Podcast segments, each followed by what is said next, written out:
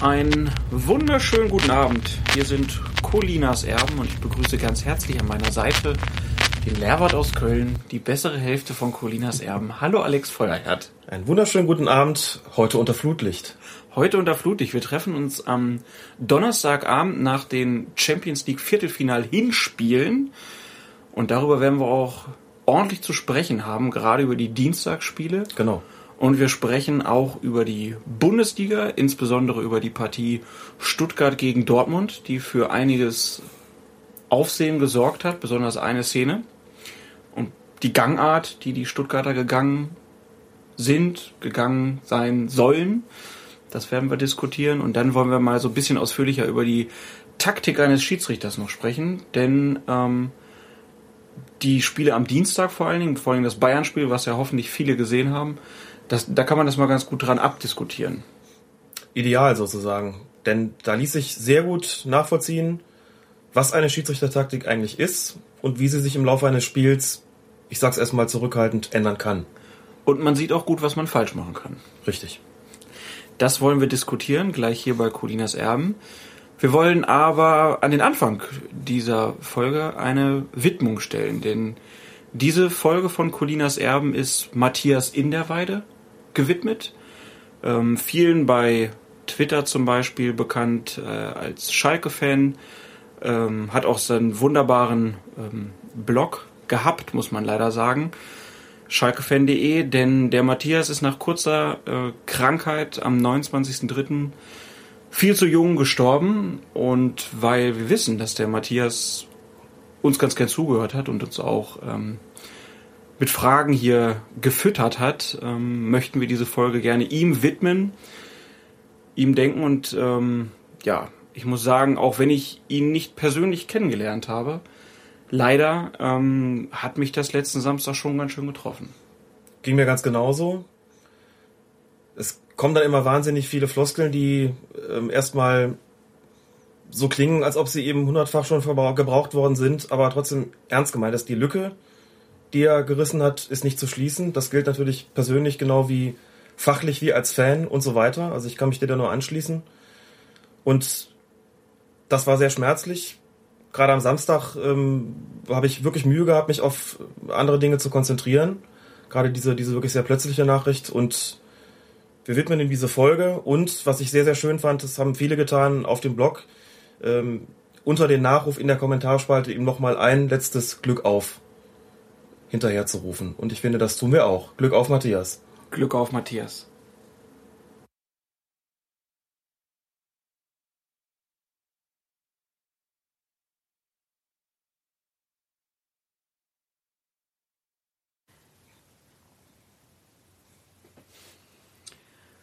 Folge Nummer 18 von Colinas Erben und wir haben eine Nachfrage zur letzten Folge von äh, Steffen, der als FC Bloggin twittert.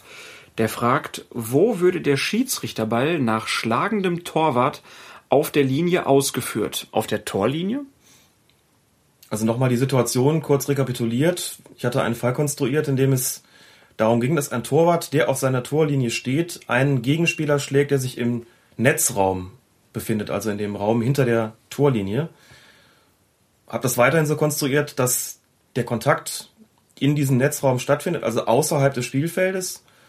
Und dann gesagt, dass entscheidend ist bei der Regel 12 in Bezug auf den, das Thema direkter Freistoß, wo hat der Kontakt stattgefunden? Wenn der Kontakt außerhalb des Spielfeldes stattfindet, kann es keinen direkten Freistoß geben. Die richtige Antwort wäre hier also Schiedsrichterball. Und beim Schiedsrichterball gibt es schlicht und ergreifend nur eine einzige Stelle, an dem der ausgeführt werden kann. Das ist immer die, wo der Ball war, als das Spiel vom Schiedsrichter unterbrochen worden ist. Das heißt, wenn der, in dem Moment der Ball im Mittelfeld gespielt wird, gibt es den Schiedsrichterball im Mittelfeld. Und wenn der Ball im Strafraum gespielt wird, gibt es den Schiedsrichterball im Strafraum. Und wenn der Ball im Torraum gespielt wird, dann gibt es den Schiedsrichterball auf der Torraumlinie, also auf dieser 5-Meter-Raumlinie. Immer da, wie gesagt, wo der Ball gerade ist, als der Schiedsrichter das Spiel unterbrochen hat. Zur Torraumlinie können wir nochmal sagen, auch wenn sie 5 Meter Linie heißt, wie weit ist sie vom Tor weg? 5,50 Meter. Also wenn ihr beim Fußballquiz seid, habt ihr da die richtige Antwort. Zum Beispiel nächsten Montag kommt Trainer Bade nach Köln. Da ist Fußballquiz in Köln. Vielleicht sieht man sich da ja. Auch wenn wir gegen Alex, wenn er denn Zeit hat, alle keine Chance haben. Sagst du. Das sag ich und ich befürchte da das Schlimmste, aber ich werde mal gucken. Äh, wir werden das auf jeden Fall auf äh, Fokus Fußball dann äh, verlinken, den Termin. Ähm, am kommenden Montag, 8.4. in Köln-Kalk. Ja, ähm, das waren die Fragen, oder das war die Frage zum letzten Podcast. Ähm, dann gehen wir mal zur Bundesliga. Äh, es gab nach dem Spiel Bayern gegen den HSV, das war dieses knappe 9 zu 2. Da fragte Oliver Fritsch von Zeit Online, wieso keine Nachspielzeit? Und daraufhin ähm, schrieb dann Trainer Bade, ganz hervorragend, weil die Tore und normaler Jubel zum Spiel gehören, Hörer von Colinas Erben wissen das, Marcel Reif nicht. Scheint ein bisschen so gewesen zu sein. Marcel Reif hat das ja auch vermisst gehabt, äh, die Nachspielzeit. Jetzt muss man dazu sagen, zum einen ähm, ist es eben so, dass die Tore wirklich dazugehören. Man kann jetzt wirklich nicht behaupten, dass der Jubel äh, nach den Treffern sonderlich exzessiv ausgefallen wäre. Er war einfach ganz normal, er bot also keinen Anlass zu einer Nachspielzeit. Ähm, schon gar nicht in der zweiten Halbzeit und dann ist das auch so eine Geschichte, da ähm, muss man sich ja irgendwann die Frage stellen, was bringt das eigentlich noch, abgesehen von, von einem Regelfetischismus, da jetzt noch groß was nachspielen zu lassen? Warum sollte man bei einem Spiel, das 9 zu 2 steht, noch eine Zugabe geben, denn äh, jetzt muss man nicht damit kommen und sagen, na ja, die Bayern hätten es aber zweistellig machen können. Ja, hätten sie, das spielt aber überhaupt keine Rolle, schon gar nicht für den Schiedsrichter. Das Ding ist durch. Oder zwei Ecken, dann wäre es 9-4 gewesen. Dann wäre es 9-4 ausgegangen, ganz genau. Es gab einfach keinen Anlass. Da ist sich ja nicht Zeit gelassen worden bei den Toren, da ist sich nicht Zeit gelassen worden bei den bei den Auswechslungen ja. und insofern macht man dann bei so einem Ergebnis einfach auch pünktlich Feierabend. Warum soll man da noch was was äh, was draufgeben? Das ergibt in diesem Zusammenhang einfach keinen Sinn gab dann noch eine Nachfrage während des Spiels schon, ähm, ob Westermann den Pizarro in der ersten Halbzeit gefault hat. Das hätte das zehnte sein können.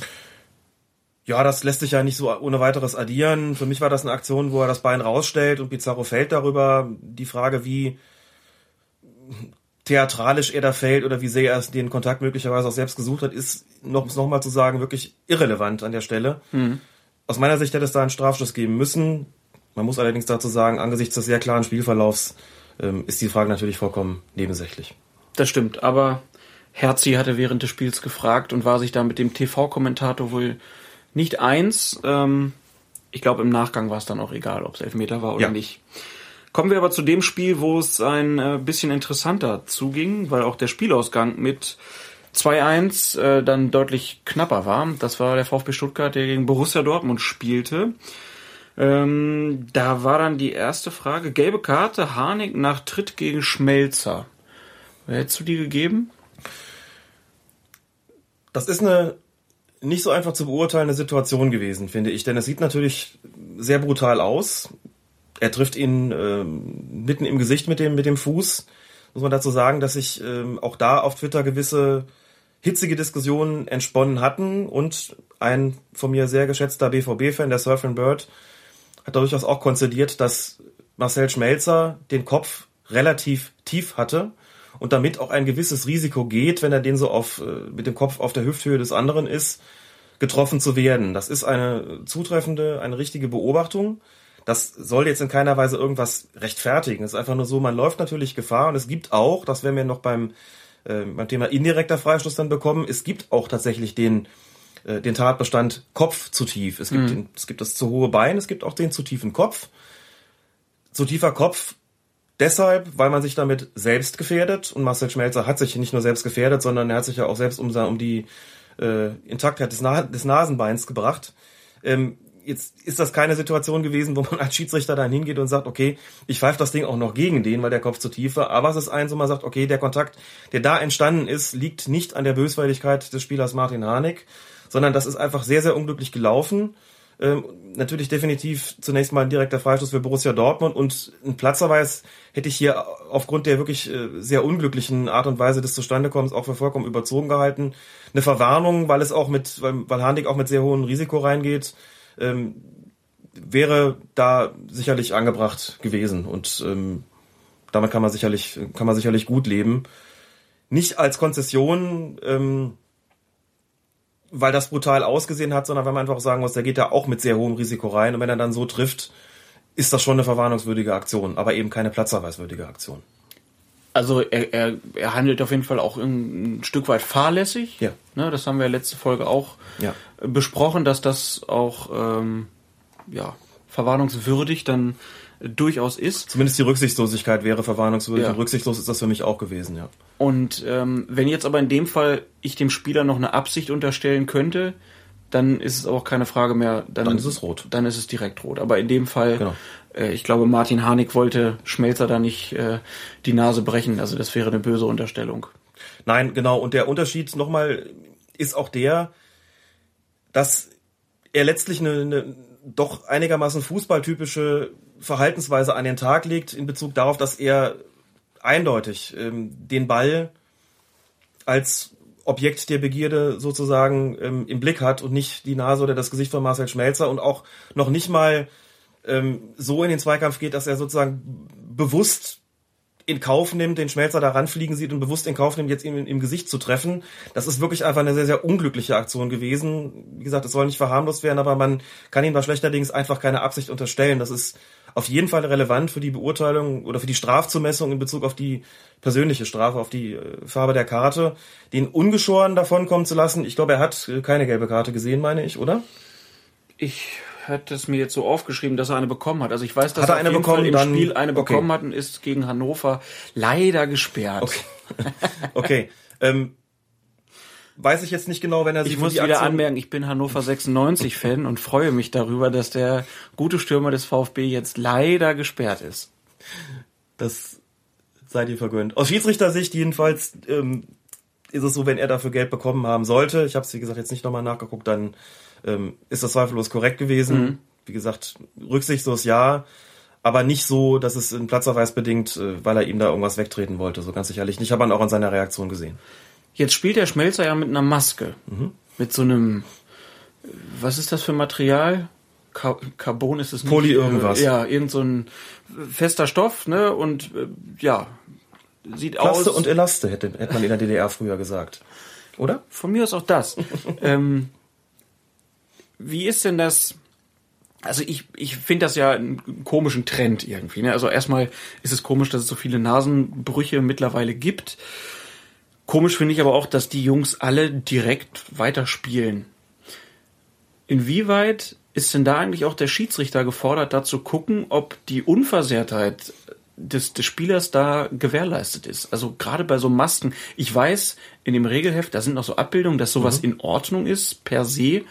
Aber äh, kann ich da als Schiedsrichter auch hingehen und sagen, jetzt zeig mir mal deine Nase und wenn die halt noch geschwollen ist, dann sage ich, nee, das ist mir zu gefährlich. Gerade weil der Schmelzer nach dem Spiel in Malaga auch sagte, naja, Kopfball ging nicht. Mhm. Und das fand ich schon eine, eine deftige Aussage, dass er weiß, ich darf keinen Kopfball machen im Moment, weil die Gefahr sonst zu groß ist, dass da Schlimmeres passiert.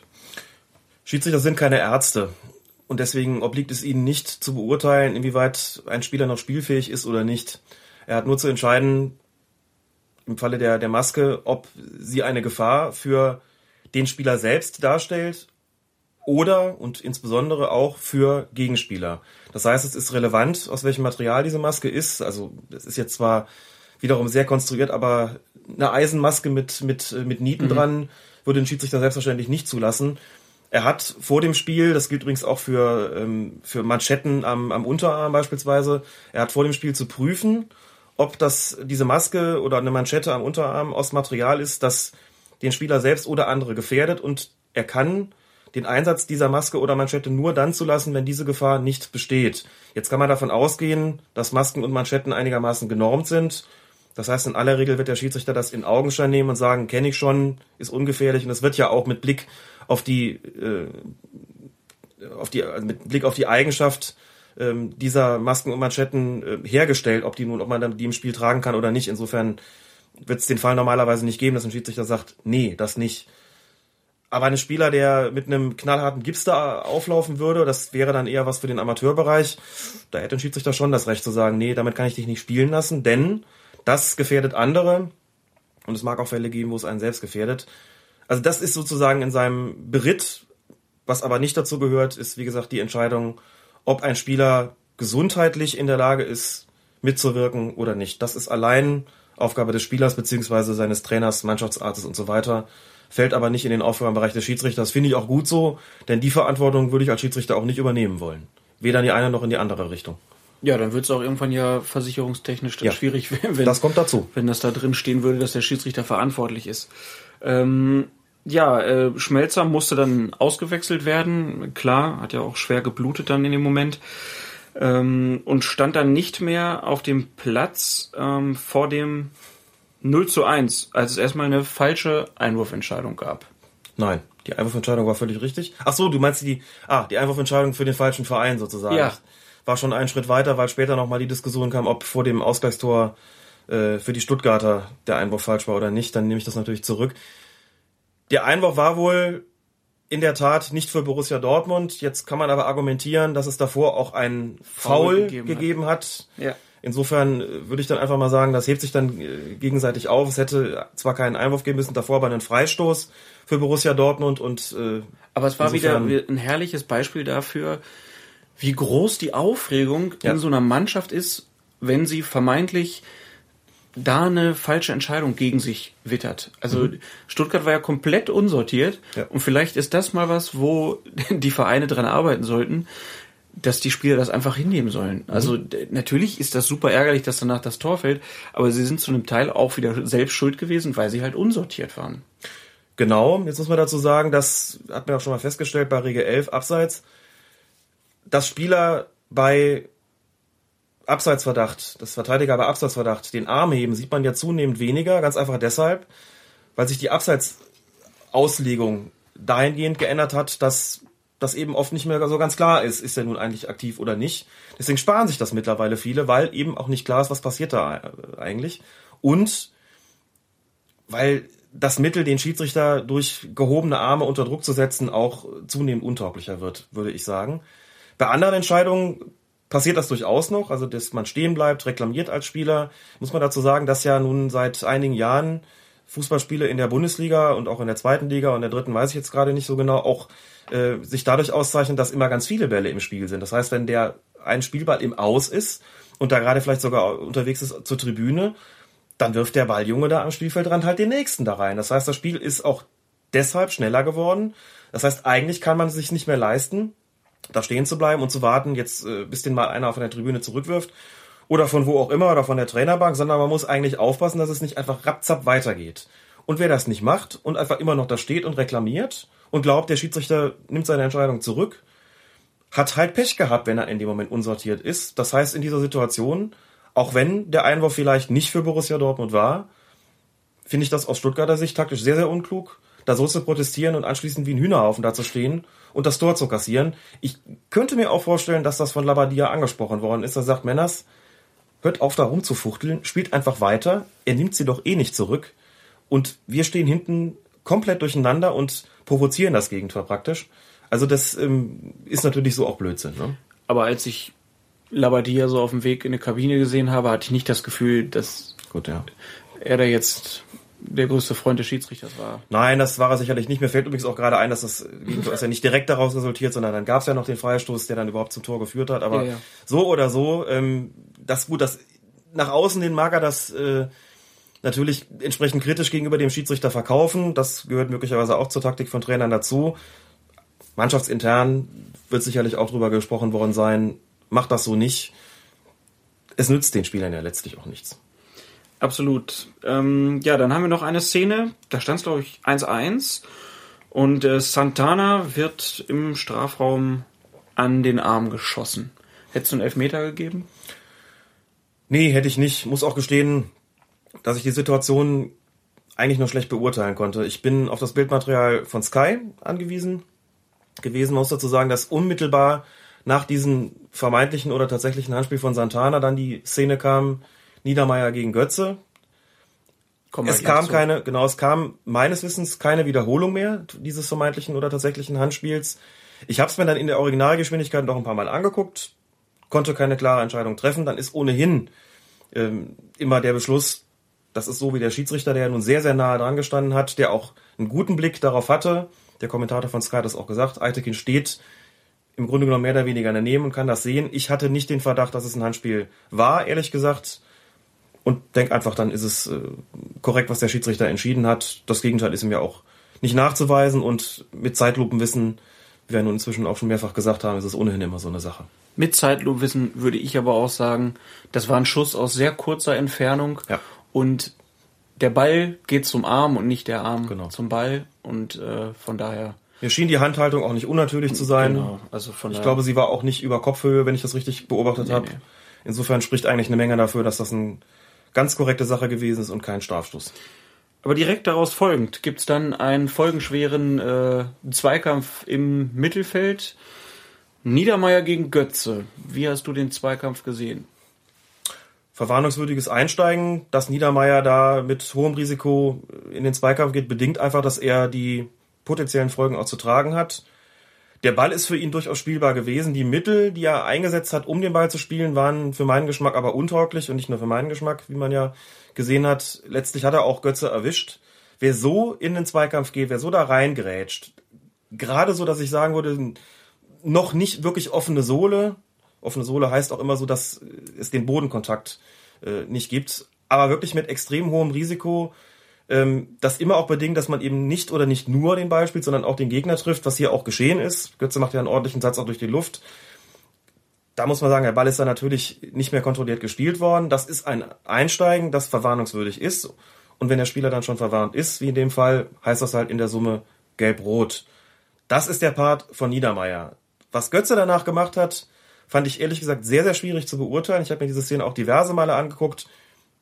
Es gab ja auch einige Zeitlupen, wo man sieht, dass im Fallen Götze irgendwie Niedermeyer ins Gesicht fast langt, greift. Ich weiß gar nicht, wie ich das sagen soll. Es gab so eine Einstellung, da sah es so ein bisschen so aus, ob sogar eine Schlagbewegung gewesen sein könnte. Und in der nächsten Einstellung hatte ich dann den Eindruck überhaupt nicht mehr. Fakt ist, er hat ihn da schon irgendwie be berührt.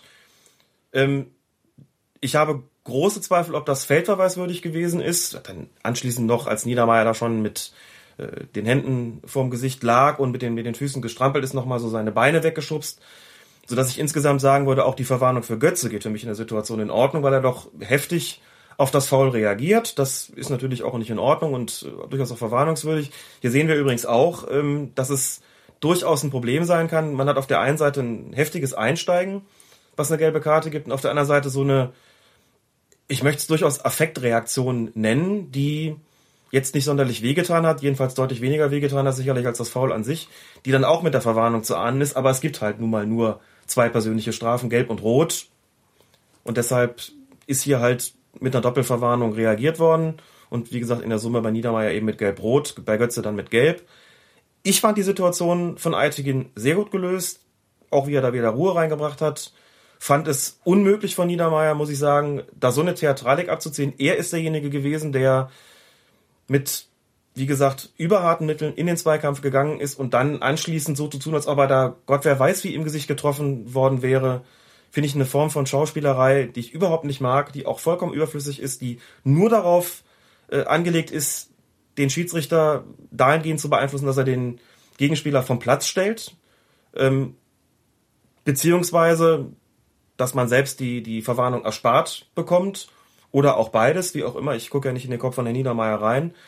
Finde ich jedenfalls überhaupt nicht in Ordnung. Umso respektierenswerter ist es, dass Eitekin in der Situation einfach, wie ich finde, klasse reagiert hat. Hat sich überhaupt nicht wegmachen lassen. Auch nicht von Klopp, der da draußen irgendwie grinst und irgendwie äh, sich so verhält, dass er jetzt knallrot für Niedermeyer da erwartet, sondern er hat sein Ding durchgezogen und wie ich finde, mit Gelb-Rot und, und Gelb die, souverän, die Situation absolut souverän aufgelöst.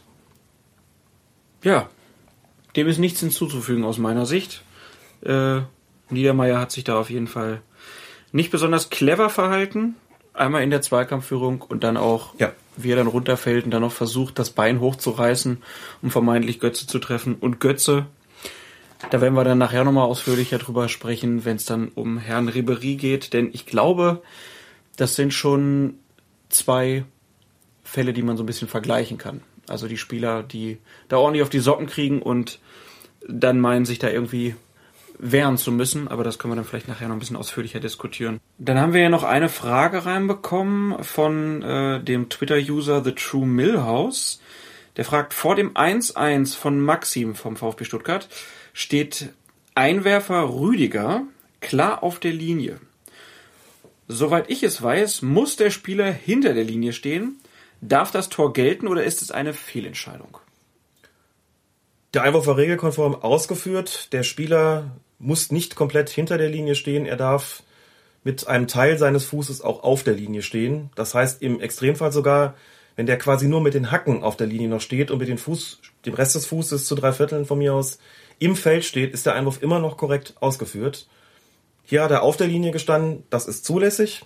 Und insofern war der Einwurf regelkonform ausgeführt und alles, was danach passiert, dementsprechend auch. Also in dem Fall ist es ja so, der Rüdiger, man sieht das im, wenn man das Bild abfotografiert, mit beiden Füßen auf der Linie. Und Absolut okay. in Ordnung. Absolut in Ordnung. Was wir dann nochmal vielleicht ein bisschen besprechen können, sind so die Vorwürfe, die hinterher, vor allen Dingen von äh, Dortmunder Seite dann kamen die dann ja sagten, ach, das hätte ja mit Fußball überhaupt nichts zu tun gehabt, was die Stuttgarter da gespielt haben. Die hätten überhart agiert. Ähm, erstmal, wie findest du das, dass man sich als Bundesligaspieler da so vom Mikrofon gegen Kollegen so ähm, wendet? Ach, wenn die Dortmunder das so gesehen haben, ist das schon ihr Recht, finde ich, das auch entsprechend auszusprechen. Was mich an der Sache gestört hat, war auch gar nicht so sehr, dass der Vorwurf da erhoben worden ist, das sei überhart, sondern ist so ein bisschen diese, soll man sagen, Doppelmoral, die da herrscht. Wir hatten ja in der früheren Folge auch schon mal festgestellt, dass es, ähm, das war in dem Fall halt, muss man so sagen, auch die Dortmunder Seite. Also nach dem Hinspiel gab es die Klage, damals gab, ging das Foul, gab es das Foul von, von Holzhauser gegen Kehl. Mhm. Ich glaube, er hat Kehl das Nasenbein gebrochen, auch eine, eine rotwürdige Aktion, die halt damals nur mit Gelb geahndet worden ist. Da wurde Klage über die überharte Spielweise erhoben und gerade in dieser speziellen Situation mit Kehl ähm, völlig in Ordnung auch zu konstatieren, dass das zu weit gegangen ist. Dann haben wir halt ein Spiel gehabt äh, von Borussia Dortmund gegen Eintracht Frankfurt, war es glaube ich, wo Julian Schieber mit Gelb-Rot vom Platz gestellt worden ist, nachdem er einmal den Schlappen drüber gehalten hat und beim zweiten Mal im Luftkampf äh, Ochipka den Unterarm oder Ellenbogen ins Gesicht drückt. Damals äh, hat sich, glaube darüber echauffiert, dass das eine viel zu harte Entscheidung sei, dass das doch irgendwie eine Aktion sei, wie sie vielfach vorkomme im Fußball, wo ich schon fand, das sei, dass, dass das mit zweierlei Maß gemessen ist. Und jetzt gibt's das Rückspiel in Stuttgart und es wird wieder Klage über die überharte Gangart des Gegners erhoben. Also ähm, das mag emotional alles verständlich sein. Man schützt seine eigenen Spieler, man kritisiert vielleicht die des Gegners, sagt, wenn man selbst Fouls begeht, ist das äh, fußballspezifisch oder fußballtypisch und wenn der Gegner das macht, dann ist es überhart. Emotional, wie gesagt, vielleicht begreiflich, aber von der Aussage als solcher muss ich mich dann doch ein bisschen wundern und einfach sagen, das ist dann auch nicht in Ordnung. Dann möchte ich doch bitte, dass die Maßstäbe auch für alle gelten. Und ob da nun ein Klopp steht und sagt, ich fand das überhart und den gleichen Maßstab aber bei sich nicht gelten lässt, oder ein Uli Hoeneß ist oder wer auch immer. Ich sage das einfach mit Blick darauf, dass die Fanperspektive da ja keine Rolle spielen sollte, sondern wir sind hier ein Schiedsrichter-Podcast und beurteilen das aus der Sicht, dann finde ich das nicht in Ordnung. Ich ärgere mich als Schiedsrichter über solche Aussagen, einfach weil ich finde, wie gesagt, es ist hier, wird hier mit zweierlei Maß gemessen. Und das kann nicht sein. Da ist mir in dieser Saison Herr Klopp halt mal besonders unangenehm aufgefallen. In den vergangenen Spielzeiten war es dann vielleicht auch mal Uli Hoeneß oder jemand anders. Spielt, wie gesagt, keine Rolle. Möchte ich aber gerne dann ansprechen, wenn es passiert. Da war es mal wieder soweit. Ungeachtet dessen hat er natürlich das Recht zu sagen, das kam mir irgendwie überhart vor. Er hatte jetzt keinen gesondert an den Pranger gestellt. Es ist teilweise auch grenzwertig gewesen, das habe ich schon auch so empfunden. Aber dann sollte man auch zumindest so fair sein und ähm, das im eigenen Fall auch gelten lassen oder sich mit Kommentaren generell etwas mehr zurückhalten, was das betrifft.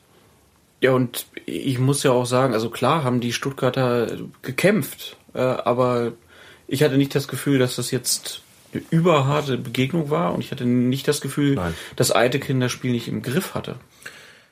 Es ist eine ziemliche Unruhe Weil das gewesen. ist ja immer so ein bisschen der, der Vorwurf, der ja so mitschwingt, so, ne? Also, dass man sagt so, äh, ja. der Schiedsrichter hat unsere Spieler nicht ordentlich geschützt. Mhm. Das schwingt immer mit, selbst wenn man es nicht ausspricht. Ich fand, dass Eitekin das Spiel prima im Griff hat. Ich habe es ganz gesehen. Mhm. Es ist teilweise an der Grenze gewesen, ganz bestimmt. Man muss gerade sagen, dass in der ersten Halbzeit sehr viel Hektik auch drin war. Es ist ziemlich viel diskutiert worden über Eitekins Entscheidung auf dem Platz. Er hat sehr viel Mühe gehabt, die Spieler da auch wieder zu beruhigen. Das ist manchmal bei Spielen so. Ich finde, er hat das sehr souverän gelöst. Ich, mir gefällt ja seine Körpersprache ohnehin.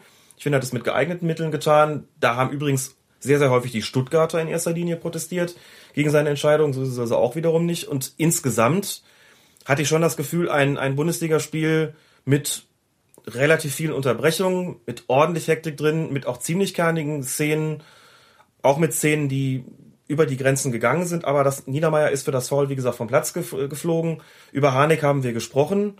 Ansonsten kann ich nur auf den Kicker vom vergangenen Montag verweisen, der sich das Lazarett von Borussia Dortmund mal angeschaut hat und gesagt hat, na gut, da sind vielleicht zwei Verletzungen dabei, die waren schon jetzt wirklich besonders bedauerlich und deuten auch auf eine überharte Spielweise hin. Es sind aber auch andere Verletzungen dabei gewesen, die kommen im Fußball nun mal vor. Und es entsteht ein verzerrtes Bild, wenn man die einfach ausrechnet, aufrechnet und sagt, wir haben jetzt fünf Verletzte äh, aus dem Spiel davongetragen. Da waren dann aber auch äh, Verletzungen mit eingerechnet, die jetzt nicht durch eine sonderlich harte oder unfaire Spielweise hervorgerufen worden sind. Und ich finde, das sollte man dann schon auch ähm, mit einbeziehen in die entsprechende Äußerung, sonst wird es irgendwann populistisch.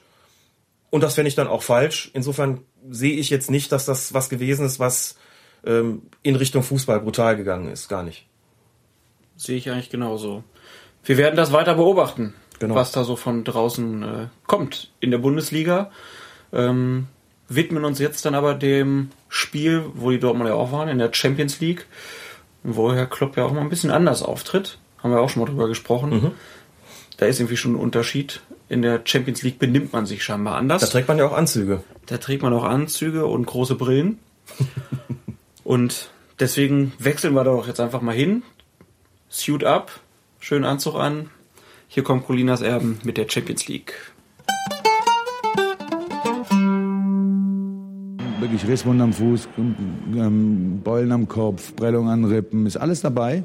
Und ich kann einfach deshalb das so sagen, weil heute habe ich mir ab und zu Sorgen gemacht um meine Jungs. Und muss ich mich wehren, muss vor allem meine Mannschaft in Schutz nehmen.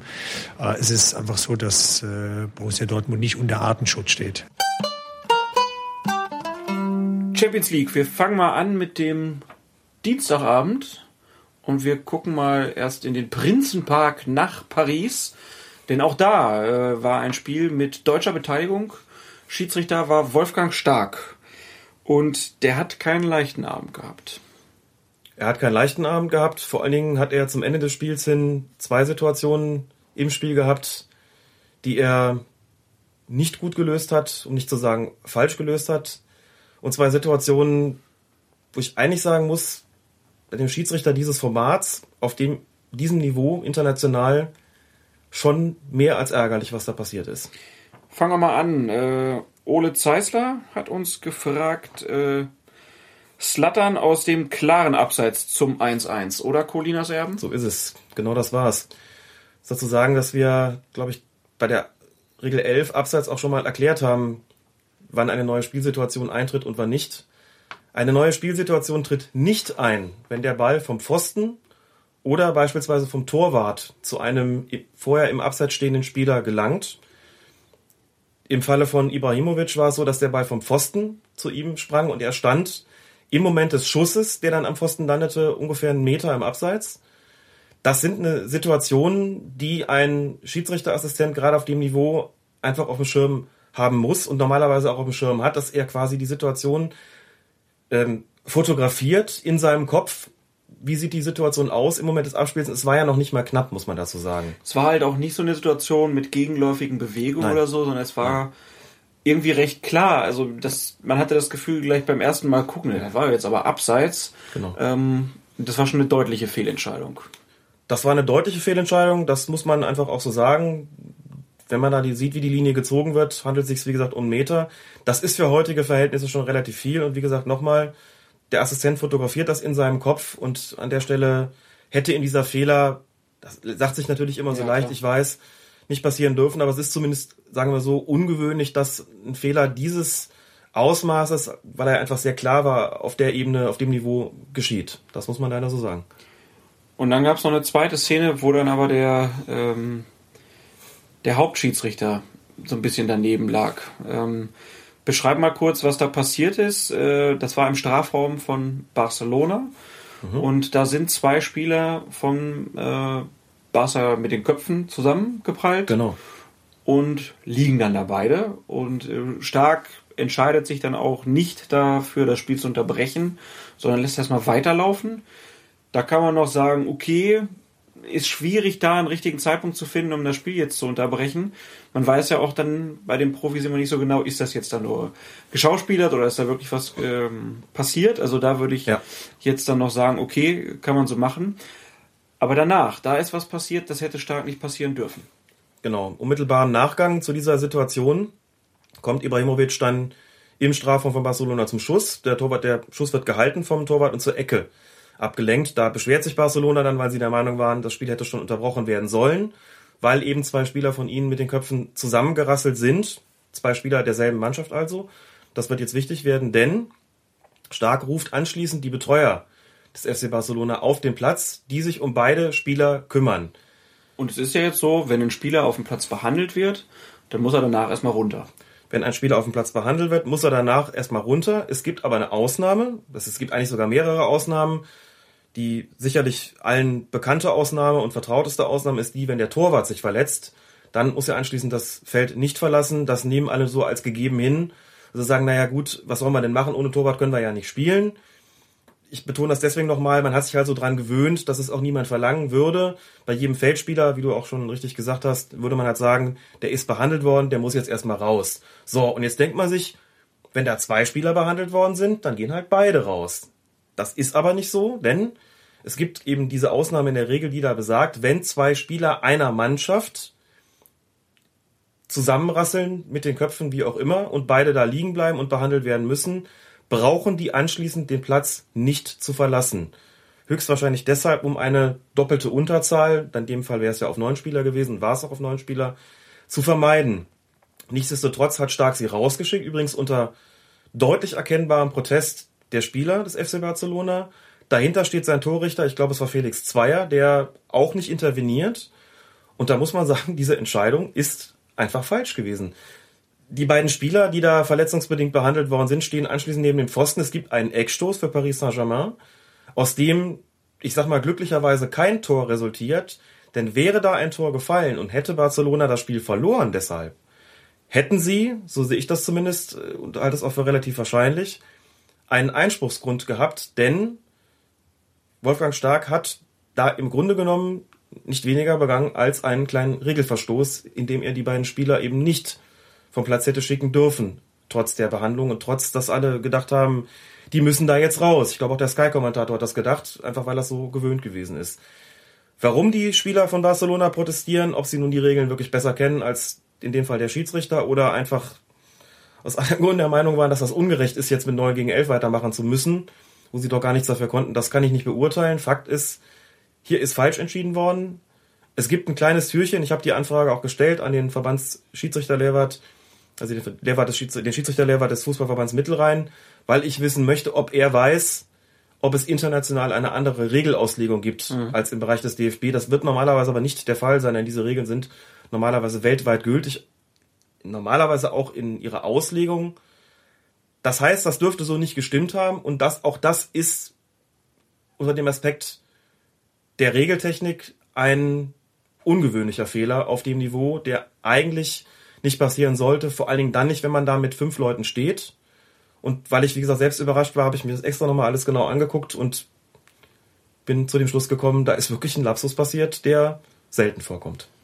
Um das nochmal kurz so ein bisschen auseinanderzuhalten, also wenn es jetzt passiert wäre, dass einer von Paris und einer ja. von Barcelona zusammenknallen, mhm. dann ist es regelkonform, mhm. dass der Schiedsrichter beide bittet, vom Spielfeld zu gehen, weil Exakt. sie beide behandelt wurden. So ist es, genau. Und Tobias Escher, von Spielverlagerung.de hat auch gefragt via Twitter, könnte es nicht so sein, dass der Spieler von Paris Saint-Germain, der an diesem Luftkampf in gewisser Weise beteiligt gewesen zu sein schien, als in, in Folge dessen äh, blieben ja diese beiden Spieler des FC Barcelona dann liegen, könnte es nicht sein, dass der auch mit beteiligt war und das in gewisser Weise mit bewirkt hat, sodass sozusagen dieser Ausnahmefall aufgehoben gewesen wäre, dass also gegnerischer Spieler beteiligt gewesen wäre und sie dann beiden doch dann zu Recht äh, vom Platz geschickt worden sind nach der verletzungsbedingten Behandlung. Ich habe es mir daraufhin nochmal angeguckt, muss sagen, nee, der war daran nicht beteiligt, der rauscht da irgendwie vorbei und die beiden knallen mit Kopf zusammen und da draußen steht noch ein Schiedsrichterassistent und dahinter ist noch ein Torrichter und der Schiedsrichter hat auch eine gewisse Sicht auf die ganze Situation, so dass man im Team eigentlich zu der Entscheidung kommen muss, dass es nur die beiden Spieler des FC Barcelona sind, die da zusammen gerappelt sind, dass da kein Pariser was mit zu tun hatte Und wie gesagt, nochmal, insofern hätte er diesen beiden Spielern nicht vom Platz schicken dürfen.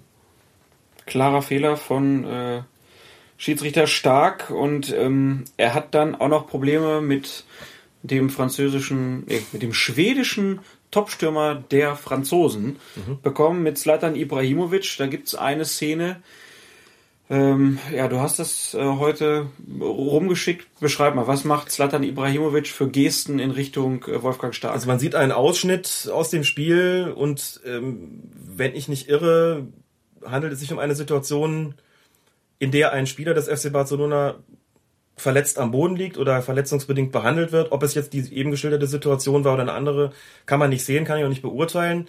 Ibrahimovic guckt zu stark, ruft irgendwas rüber, hey, Schiedsrichter, also Schiedsrichter sagt er natürlich nicht, sondern, keine Ahnung, Referee oder was auch immer, versucht also seine Aufmerksamkeit äh, auf sich zu lenken. Da das nicht subito passiert, äh, winkt er so ein bisschen in Wolfgang Starks Richtung, so, hallo, hallo, Schiri. Da guckt Stark und dann macht Ibrahimovic so eine Geste, ich denke, wir können es auch verlinken, dann äh, kann man sich nochmal angucken, so eine, so eine Geste, raus mit dem, der da liegt, raus damit, auch nochmal wiederholt und auch das Ganze unter, untermalt von einem Gesichtsausdruck, der also aus meiner Sicht wirklich nur als, als zutiefst arrogant äh, zu beschreiben, ist wirklich die Arroganz eines Superstars, hat mich furchtbar geärgert und stark. Guckt dann zu Ibrahimovic rüber und nickt einmal kurz oder zweimal, so nach dem Motto, ja, ja, mache ich ja schon.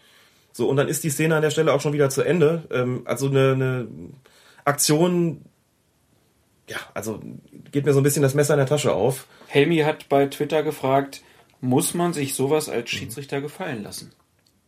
Ganz schwierige Situation. Denn was Ibrahimovic da macht, ist natürlich respektlos, überhaupt keine Frage. In gewisser Weise auch unsportlich, das äh, kann man auch so sagen. Aber da jetzt hingehen und ihm eine gelbe Karte geben? Genau. Und jetzt kommen wir in den Bereich, wo wir dann schon anfangen müssen, über die Taktik des Schiedsrichters zu sprechen, so eine Situation befriedigend aufzulösen. Muss ich auch vorstellen. Champions League Spiel, Paris Saint-Germain gegen FC Barcelona vor, ich weiß es nicht, 50.000 Leuten vielleicht. Wahrscheinlich noch mehr. Ibrahimovic, Superstar, der auch weiß, dass er da der gefeierte Held natürlich ist. Gegenüber dem Schiedsrichter, der nun generell schon nicht derjenige ist, der die Gunst des Publikums hat. Also er nutzt auch natürlich in gewisser Weise seinen Status äh, aus, in ganz verschiedener Hinsicht. So, und als Schiedsrichter da jetzt hinzugehen und den zusammenzufalten oder dem sogar eine gelbe Karte zu zeigen, würde sicherlich ich glaube, da äh, spreche ich keine haltlose Verdächtigung aus, dazu führen, dass Ibrahimovic auch sich einer Gestik äh, bedienen würde, die bedeuten soll, ich bin unschuldig, Schiri, was willst du eigentlich von mir? Und ich habe doch gar nichts gemacht. Und was, jetzt werde ich hier irgendwie zusammengefaltet oder bekomme eine gelbe Karte.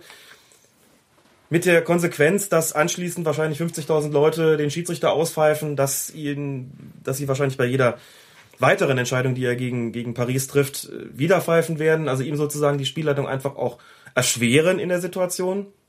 Also was macht man da? Das ist so eine Option, die dann in dem Moment wahrscheinlich eher ausscheidet, weil sie strategisch nicht so wirklich günstig ist. Es gibt da ganz verschiedene Möglichkeiten. Man kann vielleicht dann einfach machen, paar Minuten einfach mal im Vorbeigehen in der international üblichen Sprache, die in dem Fall wahrscheinlich Englisch sein wird. Ich weiß nicht, ob Wolfgang Stark Französisch kann. Slatan Ibrahimovic wird vermutlich ein bisschen oder Schwedisch gar, genau. Und Slatan spricht auch Italienisch. er spricht auch Spanisch wahrscheinlich. Ja, also in einer Sprache, Wolfgang, die beide verstehen. Wolfgang hätte sich allen Sprachen bedienen können, die im ja. Fußball üblich sind. Und hätte ihm vielleicht einfach im Vorbeilaufen sagen können, pass mal auf, Kollege, spiel du Fußball, lass mich pfeifen, dann machen wir beide das, was wir am besten können und jetzt schleich dich. Und das, was du eben gemacht hast, will ich heute nicht nochmal sehen, beim nächsten Mal bist du fällig. Ich gebe zu, das war jetzt eine, sagen wir mal, Verbandsliga-typische Ansprache, die ich da gerade gemacht habe. Weiß nicht, wie man das international verbal löst, aber das so vollkommen ohne Konsequenzen für den jeweiligen Spieler ausgehen zu lassen, ist sicher auch problematisch. Also da ist ja einfach, wie gesagt, ist eine Respektlosigkeit gewesen und auch, auch eine, die den Schiedsrichter in der Situation, will nicht sagen, der Lächerlichkeit preisgibt, weil das wahrscheinlich äh, außer den Umstehenden gar nicht wahnsinnig viele Leute mitbekommen haben. Aber es ist für den Schiedsrichter in so einer Situation eine richtig, richtig blöde Situation, weil man einfach Mühe hat, auf sowas adäquat und wirksam zu reagieren. Hm. Ja, also dann auch schwierig zu überlegen, so mache ich mir nicht damit mhm. mehr kaputt, wenn ich da jetzt genau. hingehe, als wenn ich es jetzt noch einfach mal dabei belasse ich kann da nur aus eigener Erfahrung sagen, brechen wir es ruhig einfach mal ein paar Klassen, ein paar Klassen äh, runter. Also Mittelrhein-Pokal. Ja, oder, oder Oberliga. Ich hatte zu meiner Zeit als Oberliga-Schiedsrichter immer wieder Mannschaften, bei denen Ex-Profis mitgespielt haben. Mhm. Das sind oft diejenigen gewesen, die den Schiedsrichter, also in dem Fall mich, ausgetestet haben. Ja, also Spieler, die, die äh, auch mit einer gewissen Arroganz aufgetreten sind, die so ein bisschen ausgestrahlt haben, dass das eigentlich so ein bisschen unter ihre Würde ist, in der Oberliga zu spielen. Zumindest haben sie aber ausgestrahlt, vielfach, nicht alle selbstverständlich, ähm, dass sie mal höherklassig gespielt haben. Und naja, gut, jetzt halt zum Ende der Karriere nochmal bei den Amateuren auflaufen, aber jedenfalls schon viel, viel mehr erreicht haben, viel mehr gesehen haben von dieser Welt, auch von dieser Fußballwelt, als der kleine dumme Schiedsrichter, der da jetzt in der Mitte steht. Und bei denen kamen Aktionen in dieser Qualität durchaus auch, dass da mal, wenn man eine Entscheidung getroffen hat, einfach so ein Spruch kam wie, Schiri, siehst du das denn nicht? Oder mach doch mal voran. Also so eine, ja schon wirklich nur als arrogant zu bezeichnende Art und Weise, die so an der Grenze ist, immer zwischen, in der Grenze ist zu, zum zusammengestaucht werden oder vielleicht auch zu einer gelben Karte und wo man als Schiedsrichter noch weiß, wenn ich dem jetzt wirklich gelb zeige, habe ich in gewisser Weise auch situativ, dass du, dass das ganze Ding da erstmal verloren. So der, ähm, das wird nicht die Wirkung haben, die, die Verwarnung, die sie eigentlich haben soll. Mhm. Auch sowas muss man sich als Schiedsrichter gut überlegen, wie gehe ich mit sowas eigentlich um und ähm, das ist nicht so einfach. Ich habe mich auch nicht immer leicht damit getan, muss ich sagen. Und meine bevorzugte Methode war tatsächlich die, einfach nochmal, wenn sich die Wege dann nochmal gekreuzt haben, zu sagen, pass mal auf, das passiert in diesem Spiel nicht nochmal. Dass du mich da so, dass du mich so von der Seite angehst. Ja? Oder einfach auch gesagt, spiel du Fußball, lass mich pfeifen. Du kommentierst meine Entscheidungen nicht und ich kommentiere deine Art zu spielen nicht. Und ich glaube, dann sind wir uns beide einig und können hier in einem fairen Rahmen weitermachen. So auf die Art und Weise habe ich es versucht zu lösen. Das hat aber auch nicht immer so gut funktioniert. Kenne auch durchaus Kollegen, die dann deutlich schärferen Ton an den Tag gelegt haben. Dazu muss man allerdings auch die entsprechende Persönlichkeit haben und man muss, oder sagen wir einfach mal ganz platt, dazu muss man auch einfach so gestrickt sein, um da mal äh, einen Ton anzuschlagen, den man im Alltag vielleicht nicht wählt. Das war dann eher nicht so mein Ding. Und, äh, also Oliver Kahn hätte gesagt, ja. brauchen Ah ja. Auch Schiedsrichter. Ich lasse es mal so stehen. Und damit äh, kommen wir zum zweiten Spiel am Dienstagabend. Ähm, Bayern München hat gespielt. Ähm, erstmal so, das Spiel für dich, hast, wie hast du es erlebt? War was zufriedenstellend, wie die Bayern aufgetreten sind, wie das Ergebnis war? Ja, natürlich. Als, als Fan war das ein, ein ganz wunderbarer Abend, klar. Und ähm, wie, du hast gesagt, bei Bayern-Spielen ist es für dich immer ein bisschen schwieriger, darauf zu achten, was macht der Schiedsrichter so. Jetzt weiß ich aber, du hast auch in einem Kreis mit anderen Schiedsrichtern genau. geguckt. Ähm Unter anderem mit unserem geschätzten Kollegen Tobias Altehänger. Ja. Grüße, den wir auch schon mehrfach zu Gast hatten bei Colinas Erben. Und auch mit äh, einem weiteren Schiedsrichterkollegen namens Robin Schlömer, auch hier Nachbar von mir in Köln. Und dann guckt man automatisch nicht mehr nur als Fan, sondern unter Schiedsrichtern guckt man natürlich auch auf die Schiedsrichterleistung, klar. Vor allen Dingen, wenn das dann so ein Spiel ist, ja wie am Dienstag, wo man erstmal ja das Gefühl hatte, der Klettenberg, der lässt einfach viel laufen, ne? Also ich hatte, ich hatte den Gedanken so, der versucht hier ohne eine Karte aus dem Spiel zu kommen. es ist auf jeden Fall sehr offensichtlich gewesen, dass er eine recht großzügige Linie hatte. Wir werden ja oft mal gefragt, ob es nicht doch so sein sollte, dass man als Schiedsrichter eine, also etwas weniger Spielräume hat, dass halt ein Foul ein Foul ist und eine gelbe Karte eine gelbe Karte ist und so weiter und haben ja immer wieder auch verteidigt, dass es Spielräume gibt und werden das natürlich auch weiterhin tun. Diese Spielräume hat Mark Klettenberg in Bezug auf die Zweikampfbeurteilung wirklich weitlich genutzt, muss man sagen.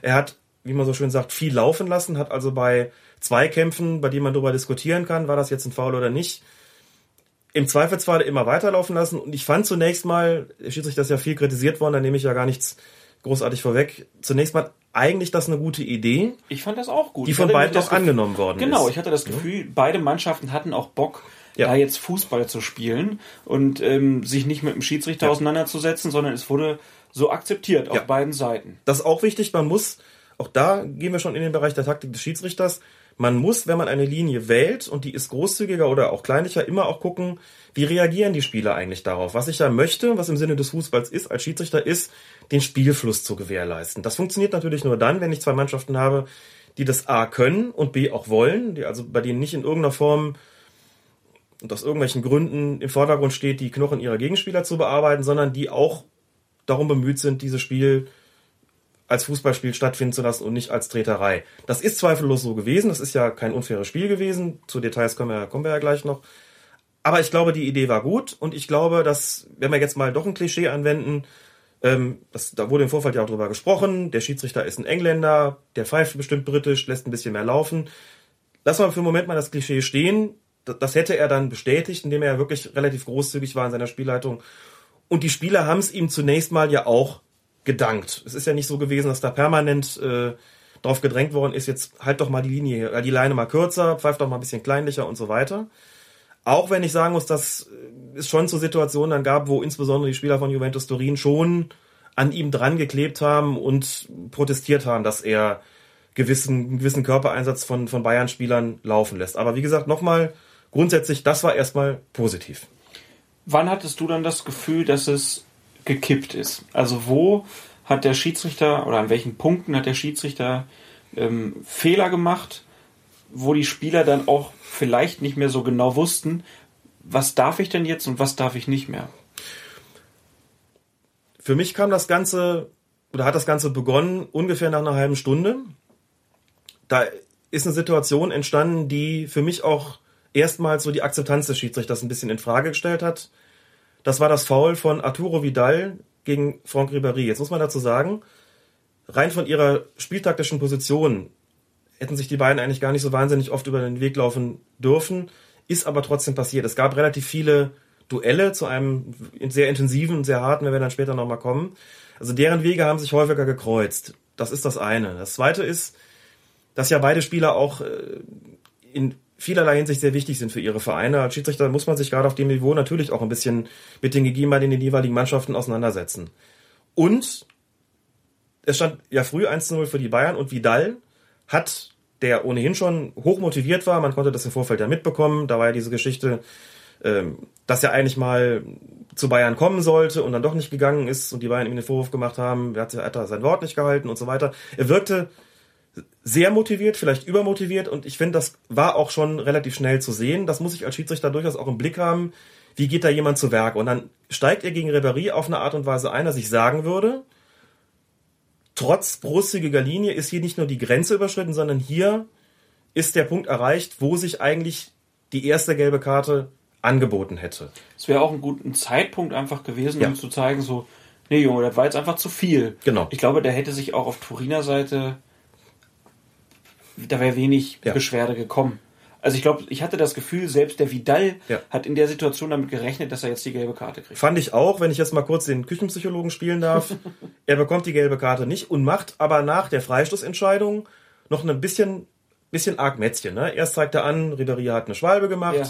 dann geht er nochmal hin aus der Mauer und palavert dann noch irgendwas und irgendwie ist das so eine Art von, von, von Körpersprache und auch von Verhalten gewesen, wo ich das Gefühl hatte, so er will noch gerade so ein bisschen dokumentieren, dass auch wirklich gar nichts gewesen ist und äh, nicht das, also er will nochmal deutlich machen, so, ich habe auch zu Recht hier keine gelbe Karte bekommen, obwohl er eigentlich wusste, dafür hätte er gelb kriegen müssen. Also die Szene war die, dass er Ribéry das Standbein wegtritt, sicherlich beim Versuch, irgendwo auch den Ball zu spielen, aber da war schon auch, das war schon auch eine koordinierte Aktion in die Richtung, so da das sollte auch so passieren, wie es passiert ist. Und ich das meine, so das die, wäre die klassische Übermotiviertheit ja. von Arturo genau. Vidal, ja. die man noch aus Leverkusener Zeiten gut kennt. Das muss jetzt ein Schiedsrichter aus England sicherlich einerseits nicht kennen, aber wie gesagt, ich das fand, hat, das hat sich das abgezeichnet. Gesehen, ja. ähm, und das wäre der ideale Einstieg gewesen. Da muss ich sagen, verpasste Chance des Schiedsrichters. Der erste auch spieltaktische Fehler, den er da an der Stelle gemacht hat, indem er da nicht gelb gezeigt hat. So, und das wird für den späteren Zeitpunkt nochmal die Rolle spielen. Das war so der Punkt, wo ich dachte, hm, das war jetzt nicht so gut, wo wir auch in der, beim, beim Gucken auch unter den Schiedsrichtern gesagt haben, uns einig waren, hier hätten wir gelb gezeigt, hier wäre auch gelb angebracht gewesen. Auch wie gesagt mit Blick darauf, halbe Stunde gespielt. Es hat schon Ermahnung gegeben. Das Spiel nimmt auch ein bisschen an, an Fahrt auf, ein bisschen an, vielleicht auch an Ruppigkeit zu, oder die Fouls werden ein bisschen härter, so der Einsatz wird intensiver. Klar, nachdem es schon so früh 1-0 stand, hier muss jetzt mal was passieren. Mhm. So, und wenn sich so eine Situation so anbietet, ne, spricht man in Schiedsrichterkreisen von einem Geschenk, und das hat der Klettenberg ausgeschlagen an der Stelle. Geschenk heißt, ich habe hier die Möglichkeit, mit einer gelben Karte das Spiel wieder mhm. so auf einen Level runterzukochen genau. irgendwie. Auch Arturo Vidal so ein bisschen zur Raison zu bringen, der wie gesagt sehr sehr aufgeregt schien, auch in dem, sehr übermotiviert schien in dem Spiel, den runterzukochen und ja, wie gesagt, auch nicht grundlos.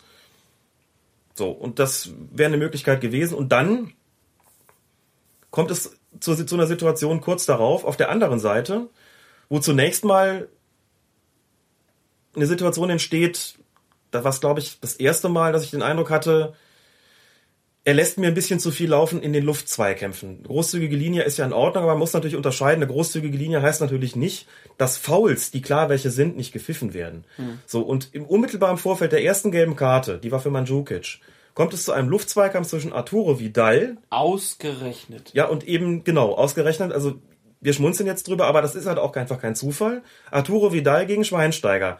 Das klassische Aufstützen, also praktisch ein Offensivfoul in dem Fall. Klettenberg lässt laufen, das Spiel geht weiter und dann räumt Mandzukic Vidal mit einem Foul ab. Einem ich Foul. Würde, ich würde noch nicht mal sagen abräumen, sondern das war ein, ein Tritt gegen die okay. Wade. und, so, ja. und, und Arturo Vidal, ja, bricht zusammen wie ein Kartenhaus. Äh, ja, er hat ihn schon getroffen, also ein Foul war es. Ja, aber abgeräumt ist für mich okay. äh, was anderes. Also es war ein Foul und ich habe aber in ja. dem Moment gedacht, das ist jetzt deine erste gelbe Karte. Genau. In dem Spiel, wo du so viel laufen lässt, da vorne gibst du sie nicht und da hinten gibst du sie jetzt nicht. Äh, gibst du sie jetzt? Das hat halt nicht gepasst. Ja. Und da muss man eben sagen, auch das zum Thema, Thema Taktik. Hier nimmt er die Situation nicht wahr, bei einem Foul, das deutlich härter war, ermahnt nochmal. Klar kann ich sagen, als Schiedsrichter, das ist jetzt das letzte Mal, der nächste bekommt Geld, aber wofür denn? Und dann das Ding von Mandzukic, wo man sagt, auch gemessen an der bis dahin recht großzügigen Linie des Schiedsrichters, hat sich da eigentlich keine Verwarnung aufgedrängt. Und wie gesagt, vorher noch ein ungeahndetes Foul. Auch da muss man sagen, natürlich passiert das Foul von Mandzukic an Vidal gar nicht, wenn er vorher den Zweikampf zwischen Vidal und Schweinsteiger abpfeift. Das ist aber nicht eine reine Konjunktivgeschichte, sondern da muss ich sagen, das spielt auch eine Rolle bei einer Schiedsrichterbeurteilung. Und zwar völlig egal, ob Champions League oder Bezirksliga. Wenn ich so einen Fall in der Bezirks- oder Landesliga habe, sage ich dem Schiedsrichter, du hast vorher einen Foul nicht geahndet. Und genau der Spieler, der das Foul begeht, wird anschließend gefault, weil sich da auch ein bisschen was aufgeladen hat, ne? auch durch die Situation eben vorher.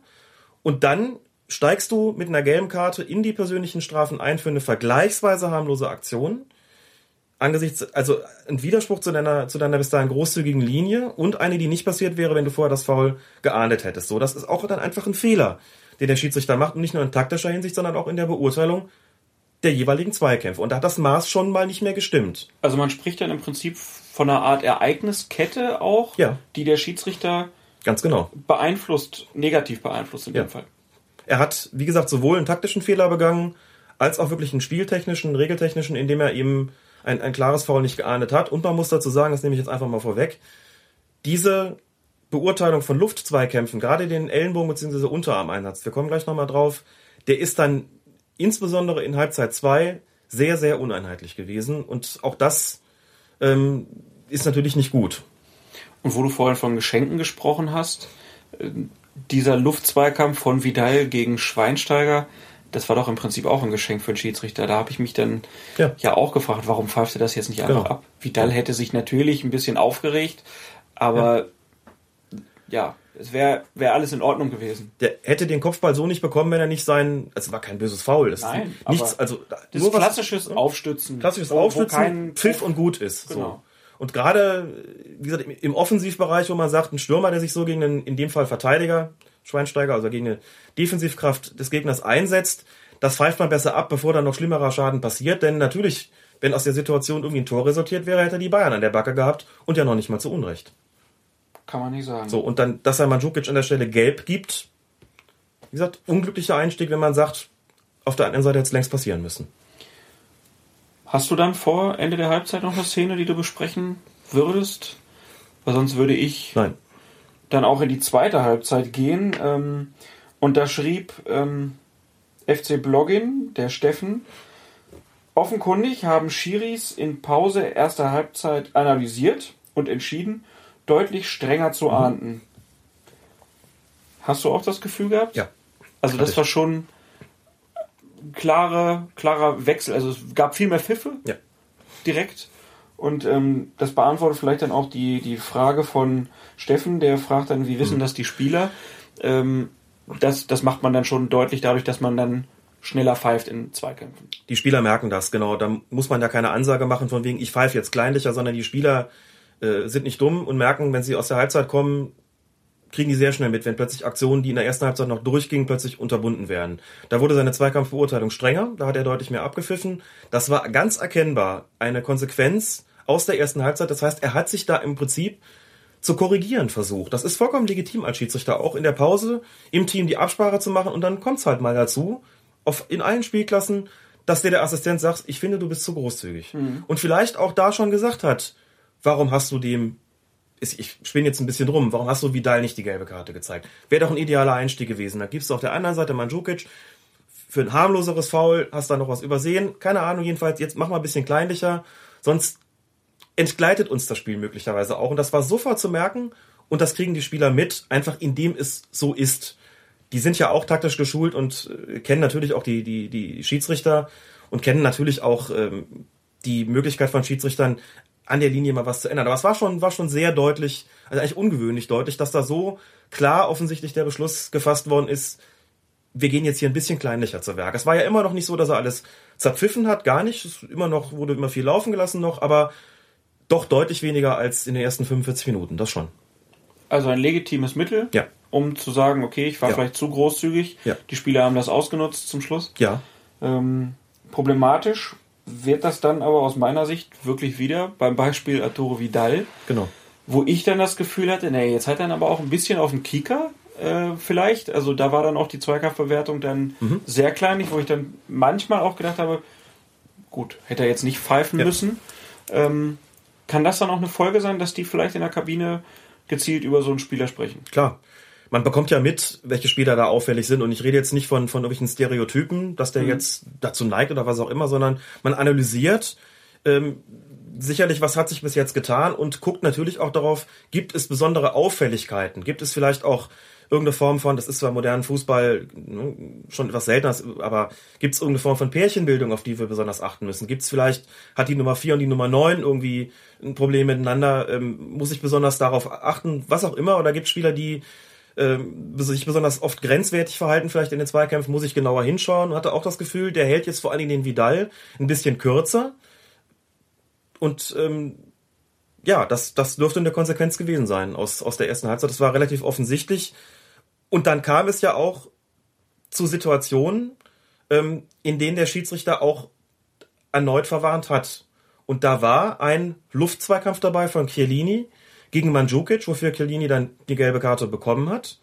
Jetzt muss man allerdings dazu sagen, dass diese gelbe Karte, die ja die Wirkung haben soll, übrigens auch taktisch natürlich, den Spieler von weiteren Mätzchen dieser Art abzuhalten, die außerdem die Wirkung haben soll, das Spiel insgesamt zu beruhigen, Grenzen aufzuzeigen, deutlich zu machen, hier ist Schluss und so weit geht hier und weiter nicht.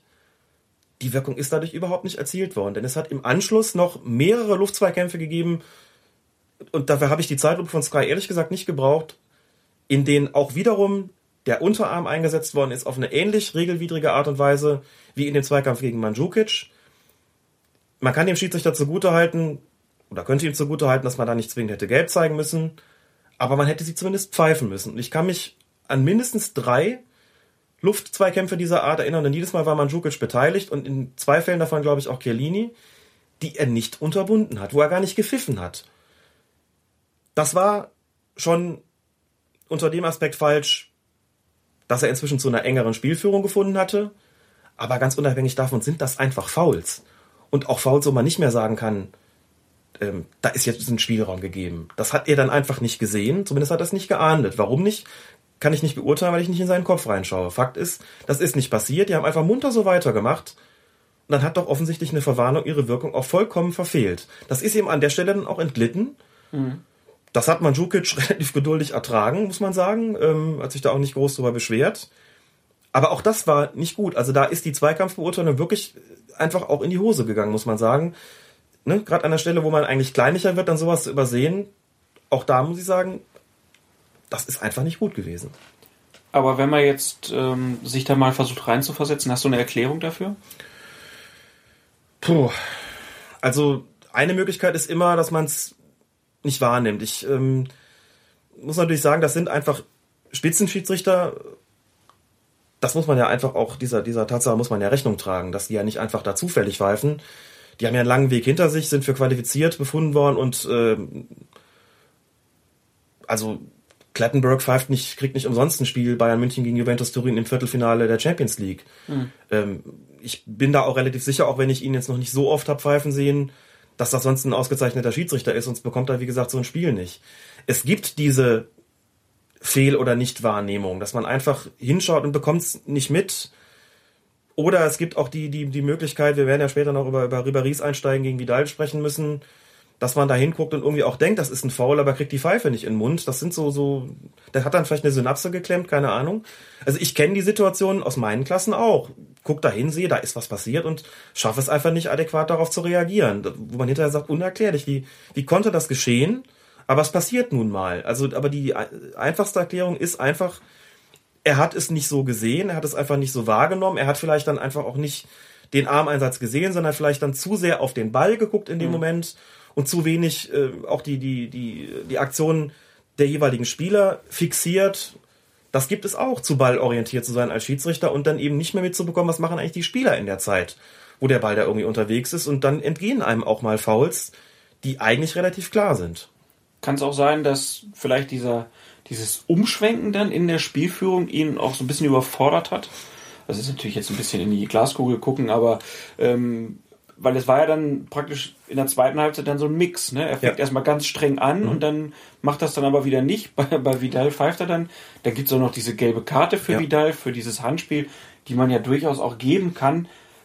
Wo man dann aber denkt, ja, jetzt kriegt er sie, oder was? Also das war halt ja. nicht stringent. Ähm, gibt dir da vollkommen recht. Mein Eindruck, muss ich sagen, als aber auch wirklich mit Betonung auf Eindruck und eben auch, das ist ein sehr subjektiver, war der, dass er eigentlich gerne die großzügige Linie weitergefahren hätte, weil er auch gemerkt hat, grundsätzlich wollen beide Mannschaften das, dass ihm aber der sich ändernde Spielcharakter und das Verhalten der Spieler, zumindest partiell, das verunmöglicht hat und eine enge Spielführung gar nicht so sein Ding ist, zumindest eine, die er schlechter beherrscht. Das gibt es, muss man sagen. Also dass bestimmte Schiedsrichter ja. können dieses laufen lassen ja. und können aber nicht das andere und andere können es andersrum nicht. Der häufigere Fall, sagen wir mal zumindest mit Blick aufs, aufs große Ganze, auch mit auf den Amateurbereich, ist immer der, dass Schiedsrichter sich grundsätzlich leichter tun, kleinlich zu pfeifen, also wenig Spielräume zu haben. Das äh, liegt vielfach daran, dass wenn man jemandem sagt, pfeif einfach ganz, ganz furchtbar streng, also die wissen dann, woran sie sich zu halten haben, kriegen aber so keinen Spielfluss ins Spiel und sind deswegen auch nicht automatisch gute Schiedsrichter, eher im Gegenteil, muss man sagen. Weil sie zu kleinlich pfeifen, weil die Mannschaften das so nicht wollen, wollen das gar nicht, dass man als Schiedsrichter keine Spielräume gewährt. So und äh, bei Klettenberg hatte ich deutlich den Eindruck, dass er einer von der äh, komplett anderen Sorte ist, nämlich mhm. der, die gerne laufen lassen, aber er gemerkt hat, ich kann das jetzt so eigentlich nicht machen, aber sozusagen immer wieder in die Versuchung geraten ist, dann das doch zuzulassen und sich dann ja, sagen wir einfach auch verzettelt hat im Laufe der zweiten Halbzeit, wurde die Spielleitung, ich sage das ungern, aber phasenweise regelrecht konfus in der Zweikampfbeurteilung zumindest. Man kann ja fast noch Glück haben, dass das Spiel noch so ruhig geblieben ist. Also wenn jetzt, sagen wir mal, da fällt dann vielleicht noch das Tor für äh, Turin oder so ja. und dann geht's, ja. wird's nochmal richtig heiß, mhm. dann, dann kann es auch richtig abgehen. Also er hat, es ist, er hat ja noch praktisch Glück gehabt, dass mhm. das Spiel dann so ausgegangen ist, wie es ausgegangen ist kann man so sehen unter dem Aspekt, das stimmt. Bayern war ja auch klar dominant. Insofern war es jetzt nicht unbedingt eng vom Spiel ausgegangen, das stimmt. Da hätte Ärgeres passieren können, das, das sehe ich insgesamt auch so. Das zeigt sich schon auch daran, dass so wahnsinnig viel über ihn ja nicht diskutiert worden ist nach dem Spiel, muss man sagen. Er stand zumindest nicht im Mittelpunkt und Juventus hat ja auch gar nicht den Versuch unternommen, ihn irgendwie irgendwas verantwortlich zu machen. Ich glaube, dafür war es auch zu klar. Das ist ihm sicherlich da, da zu Pass gekommen er hatte noch dann zwei Situationen drin, die ich auch unglücklich gelöst fand, muss ich sagen. Das sind die beiden Verwarnungen gewesen wegen Schwalben. Ähm, einmal gegen Lichtsteiner und einmal gegen Luis Gustavo. Und da muss ich auch in beiden Fällen sagen, das sind keine Verwarnungen gewesen. Also fangen wir mit der ersten Schwalbe vom äh, wie heißt er, Lichtsteiner? Mhm. Von Juventus Turin, rechtes Mittelfeld, der dann in den Strafraum zieht. Und ja, man hatte so das Gefühl, er, er weiß, er bekommt jetzt den Ball dann da wohl nicht mehr so mhm. und rennt dann halt gegen Dante. Will im Prinzip einen Strafstoß provozieren und fällt natürlich hin, weil er gegen Dante knallt. Und dahin, dafür gab es dann die gelbe Karte für eine vermeintliche Schwalbe. Ähm, da würde ich jetzt so sagen, das ist kein Strafstoß, auf gar mhm. keinen Fall. Meine ähm, Dante steht da natürlich ein bisschen unglücklich, aber es ist nicht so, dass er da einen Bodycheck macht. Nein, aber es ist hin. jetzt auch nicht so, dass der Lichtsteiner sich dann da einfach neben ihm niedersinken lässt oder irgendwas provoziert. Also wenn man da einfach hätte weiterlaufen lassen, wäre alles okay gewesen. Von Dante geht ja keine aktive Bewegung aus. Also eben genau wie du sagst, kein Bodycheck. Das ähm, gerade aufgrund des Spieltempos und der Wucht, die aus dieser Situation resultiert, dann ähm, es zu einem Zusammenprall kommt, war unvermeidlich. Man muss aber dazu sagen, eine Schwalbe heißt regeltechnisch übersetzt, es ist eine Unsportlichkeit infolge eines Täuschungsmanövers. Lichtsteiner hat nicht versucht zu täuschen. Der hat vielleicht versucht, aus der Situation den Strafstoß rauszuholen, aber nicht indem er eine Schwalbe hingelegt hat, sondern indem er einfach den Kontakt gesucht hat und wusste, es wird auf jeden Fall durch den Zusammenprall genügend Wucht entstehen, die ihn dann auch zu Boden befördert, auch wenn, wenn Dante in dem Fall letztlich kein, kein, ähm, keine aktive Bewegung dahin macht. Aber gut, das ist eine klassische Situation, dafür das Spiel einfach in dem Moment weiterlaufen zu lassen. Es liegt kein Foul vor, es liegt kein Täuschungsmanöver vor, dann geht die Partie einfach weiter. Da aber von dem Täuschungsmanöver auszugehen, ist dann schon auch eine relativ kleinliche Entscheidung, zumal man sich überlegen muss, dass der Schiedsrichter sich ja auch hundertprozentig sicher sein soll, dass es eine Schwalbe gewesen ist. Und ich fand, das gab die ganze Situation nicht her und widersprach auch da seiner insgesamt ja doch eher großzügigen Spielleitung. Also da wird er dann plötzlich wieder kleinlich. Ähm, es ist ja auch nicht so gewesen, dass die Spieler ihm davor irgendwelche Mätzchen gemacht hätten in Richtung Unsportlichkeit. Also auch da seltsam. Und dann kommt auf der, kommt gar nicht so wahnsinnig viel später auf der anderen Seite versucht Luis Gustavo da, glaube ich, durch zwei oder drei Spieler von Juventus Turin durchzugehen, kommt zu Fall auch da, denke ich, lag kein Foulspiel vor. Das Ganze aber außerhalb des Strafraums. Ich habe jetzt so im Kopf 20, 22 Meter vor der Kiste. Ist eh schon eher selten, dass man sich da freiwillig fallen lässt. Auch der ist, glaube ich, eher durch die Wucht der ganzen Aktion zu Boden gegangen als durch einen Foul. Auch da hätte ich einfach gesagt, weiterspielen, da muss ich gar nicht pfeifen. Hm. Aber auch keine da gelbe Karte Kann man ja auch nochmal ne? kurz vorbeilaufen und sagen, hier versucht das erst gar nicht, da irgendwie ja, einzufädeln oder so. Genau, ja. Und das hätte dann in dem Fall vielleicht auch gereicht. Jetzt kann man sagen, wenn ich auf der einen Seite gelb gebe, muss ich auf der anderen Seite auch tun, aber das ist dann halt so eine Geschichte, dann sagen die Leute hinter, er hat ja immerhin beide gleichermaßen benachteiligt. Aber da kann man auch wieder sagen, du hast da wieder eine Fehlerkette selbst ausgelöst, die Richtig. völlig unnötig genau. war. Genau, er hat sich damit unter Zugzwang gesetzt, denn wenn er im einen Fall gelb zeigt, muss er es im anderen Fall auch tun. Das ist ein Maßstab, den er da gesetzt hat, ähm, der gar nicht notwendig gewesen ist, von der ganzen Spielführung nicht. Und das waren ja noch lange nicht äh, alle Fehler, denn einer, der knapp war, aber es war halt auch wieder ein Fehler vom Team, mhm. Äh, war dann beim 2-0 da genau. kann man auch sagen, das war ein Abseitstor. Das kann man nicht nur sagen, das äh, glaube ich, muss man so sagen, auf der Grundlage der vorliegenden Bilder, auch hier. Ist das nicht Zeitlupenwissen? Doch, das ist Zeitlupenwissen. Das war deutlich knapper als beim Spiel zwischen Paris Saint-Germain und mhm. dem FC Barcelona natürlich, denn ähm, in dem konkreten Fall war beim Schuss von Luis Gustavo steht Mandzukic knapp im Abseits. Auch eine ganz undankbare Situation für den Assistenten, denn der steht nur mit dem Oberkörper am Absatz. Das ist vollkommen richtig. Wenn man auf die Beine guckt, weiß jetzt nicht mehr genau, welcher Gegenspieler da hinter ihm stand. Äh, die Füße waren quasi gleiche Höhe und der Oberkörper war aber vorgebeugt. Das muss man sagen, erstens ist es so, dass ähm, beim Abseits alle Körperpartien zählen, mit denen man regulär ein Tor erzielen kann. Dazu gehört nun mal der Oberkörper. Und zweitens, der Ball kam ja dann von Buffon zu Mandzukic und auch da keine neue Spielsituation wie gesagt, wenn der Ball vom Pfosten, wie in Paris, oder eben vom Torwart, wie in München, zum abseits stehenden Spieler prallt, dann lebt diese Abseitsstellung auf, beziehungsweise dann wird der Spieler aktiv abseits, ist ja so gewesen bei Mandzukic, hat den Ball ja angenommen und dann wäre es also ein strafwürdiges Abseits. Neue Spielsituation, kurze Erklärung, wäre nur gewesen, um den Fall zu konstruieren, wenn Buffon den Ball gefangen hätte und hätte ihn dann versehentlich dem Mandzukic vor die Füße gerollt. Wie gesagt, ist natürlich eine alberne Vorstellung, das so zu konstruieren, aber... Gut, Buffon hätte das in dem Spiel passieren können, durchaus. Das wäre eine neue Spielsituation gewesen. Ja, ähm, das war dann... Aber nochmal, da ja. kein, wirklich kein Vorwurf an den Assistenten, das war ja. so knapp. Also da möchte ich jetzt nicht noch irgendwie äh, damit einstimmen und zu sagen, dass das hätte er sehen müssen. Äh, das ist, äh, also das bei einer absoluten Topleistung und fehlerfrei, das sind immer Sachen, die passieren können. Also, es gab auch wieder wenig Protest, ja. glaube ich, in der Szene. Von daher, genau. ähm, ja, wirklich schwer zu sehen. Aber wenn man halt die Zeitlupe hat, muss man sagen, das Tor hätte nicht zählen dürfen in der Situation. Ähm, was man dann auch ganz gut in der Zeitlupe noch gesehen hat, war ein Tritt mhm. von äh, Franck Ribery gegen den ja schon oft angesprochenen Arturo Vidal an der Seitenlinie. Wir brauchen uns, glaube ich, nicht drüber zu unterhalten, dass das Minimum ein Foul war. Ich hätte sogar gesagt, den hätte er vom Platz schicken müssen. Ja. Ohne? Zweifel. Wenn du mich jetzt fragst, was das für, was das sozusagen rein vom Strafenkatalog. Also was hättest du in Spielberichtsbogen geschrieben, Alex? In den Spielberichtsbogen, das ist insofern ganz interessant, trägt man ohnehin keine Wertung ein. Also nicht sowas wie rohes Spiel oder Tätlichkeit. Okay. In den Spielberichtsbogen. Ich habe gedacht, jede rote Karte müsste begründet werden. Ja, muss sie auch, aber nicht mit einer Wertung durch den Schiedsrichter, sondern in den, dem Spielberichtsbogen wird nur eingetragen, ich sag das jetzt mal so ein bisschen in diesem, diesem Schiedsrichterdeutsch, ja, in der, was war es, welche Minute? 84. glaube ich, in der 84. Minute trat der Spieler Franck Ribéry, Nummer 7 Bayern München, dem äh, Spieler Arturo Vidal, ich glaube Nummer 1, nee, was hat er gehabt? Nee, 21 ist Pirlo, egal. Juventus Turin mit dem Fuß äh, in die Wade. Der Ball war für ihn in diesem Moment nicht spielbar. Ähm, daraufhin verwies ich in des Feldes. Man sagt also nur, was geschehen ist.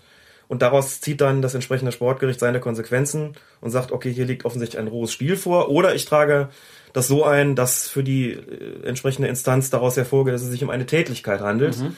Ähm, nach meiner persönlichen Einschätzung liegt hier klar ein rohes Spiel vor. Also wirklich ein, ein brutales Foul, aber keine Tätlichkeit. Die Grenzen kann allerdings fließend sein. Ähm, soweit ich weiß, ist Ribéry vor, ist er vor drei Jahren mal gesperrt worden, ist auch vom Platz geflogen, damals von Schiedsrichter Rossetti ähm, im Spiel gegen Olympique Lyon im Champions League Halbfinale nach einem äh, Tritt auf den Fuß. Das ist, glaube ich, damals, wenn ich nicht irre, von der UEFA als Tätlichkeit gewertet worden und nicht bloß als rohes Spiel. Daraufhin gab es dann eben auch die, diese relativ drastische Sperre, die aber auch mit einer Vorsperre noch zu tun hat, aber das ist jetzt in dem Zusammenhang irrelevant. In der Situation würde ich auf rohes Spiel plädieren, aber einfach auch sagen, das ist ein klarer Platzverweis gewesen. Das ist auch nicht mehr nur gelb, das ist rot. Mhm. So, wir haben, muss dazu sagen, in der, in der, beim, beim Schauen auch mit den Schiedsrichtern, äh, der Situation einfach erstmal nur so, was, das lässt er laufen? Und dann sieht man natürlich in der Wiederholung auch relativ gut, der steigt den wirklich mit, äh, ja, mit Absicht hinten drauf. Ähm, und das ist eine klarer platzverweiswürdige Geschichte. Man sieht, wenn man sich das nochmal anguckt, dass, äh, dass Klettenberg freie Sicht auf die Situation hatte.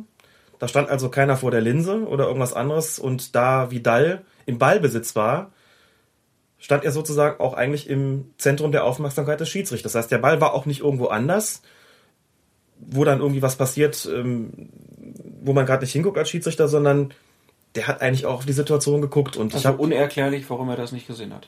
Auch hier, ich möchte da nicht groß mutmaßen. So, er hat hingeguckt und warum er da nicht gepfiffen hat, das weiß ich einfach nicht. Aber vielleicht, man sieht in, wenn man es im Fernsehen sieht, macht ein Standbild, sieht man den Schiedsrichter von hinten. Ich kann also nicht sehen, wohin er guckt in dem Moment. Vielleicht hat er auch wieder auf den Ball geschaut und den Tritt deswegen nicht gesehen, aber der Ball war eigentlich ganz in der Nähe und vom gesamten Ablauf her so eine, so eine Situation, wie gesagt, dass ich schon erstaunlich finde, dass er da, er hat doch nicht mehr gepfiffen, das ist ja mhm. der Punkt, dann nicht mal auf faul entschieden, das halt weiterlaufen lassen in der Situation. Und das schon, das schon krass, muss ich sagen. Und da sind auch noch andere beteiligt. Das Team besteht aus mehreren Leuten. Gut, da ist ein Assistent in der Nähe, der sieht jetzt vielleicht nicht den, der guckt von vorne drauf, sieht nicht zwingend so den Tritt, aber irgendwie bei so viel Manpower auf dem Platz sollte man irgendwie auch, auch erwarten können, dass das Ding wenigstens in irgendeiner Form geahndet wird. Also wenn er da jetzt Freistoß und Gelb gegeben hätte, hätte man gesagt, gut, können wir auch über Rot diskutieren, aber gar nichts zu unternehmen in der Situation ist schon heftig und ähm, da muss ich jetzt noch einen Schritt weitergehen und nochmal auf das Thema Taktik zu sprechen kommen. Ähm, und nochmal deutlich zurückgehen im Spiel, nämlich nochmal zur 28. Minute. Das Foul von, von Vidal gegen Ribéry.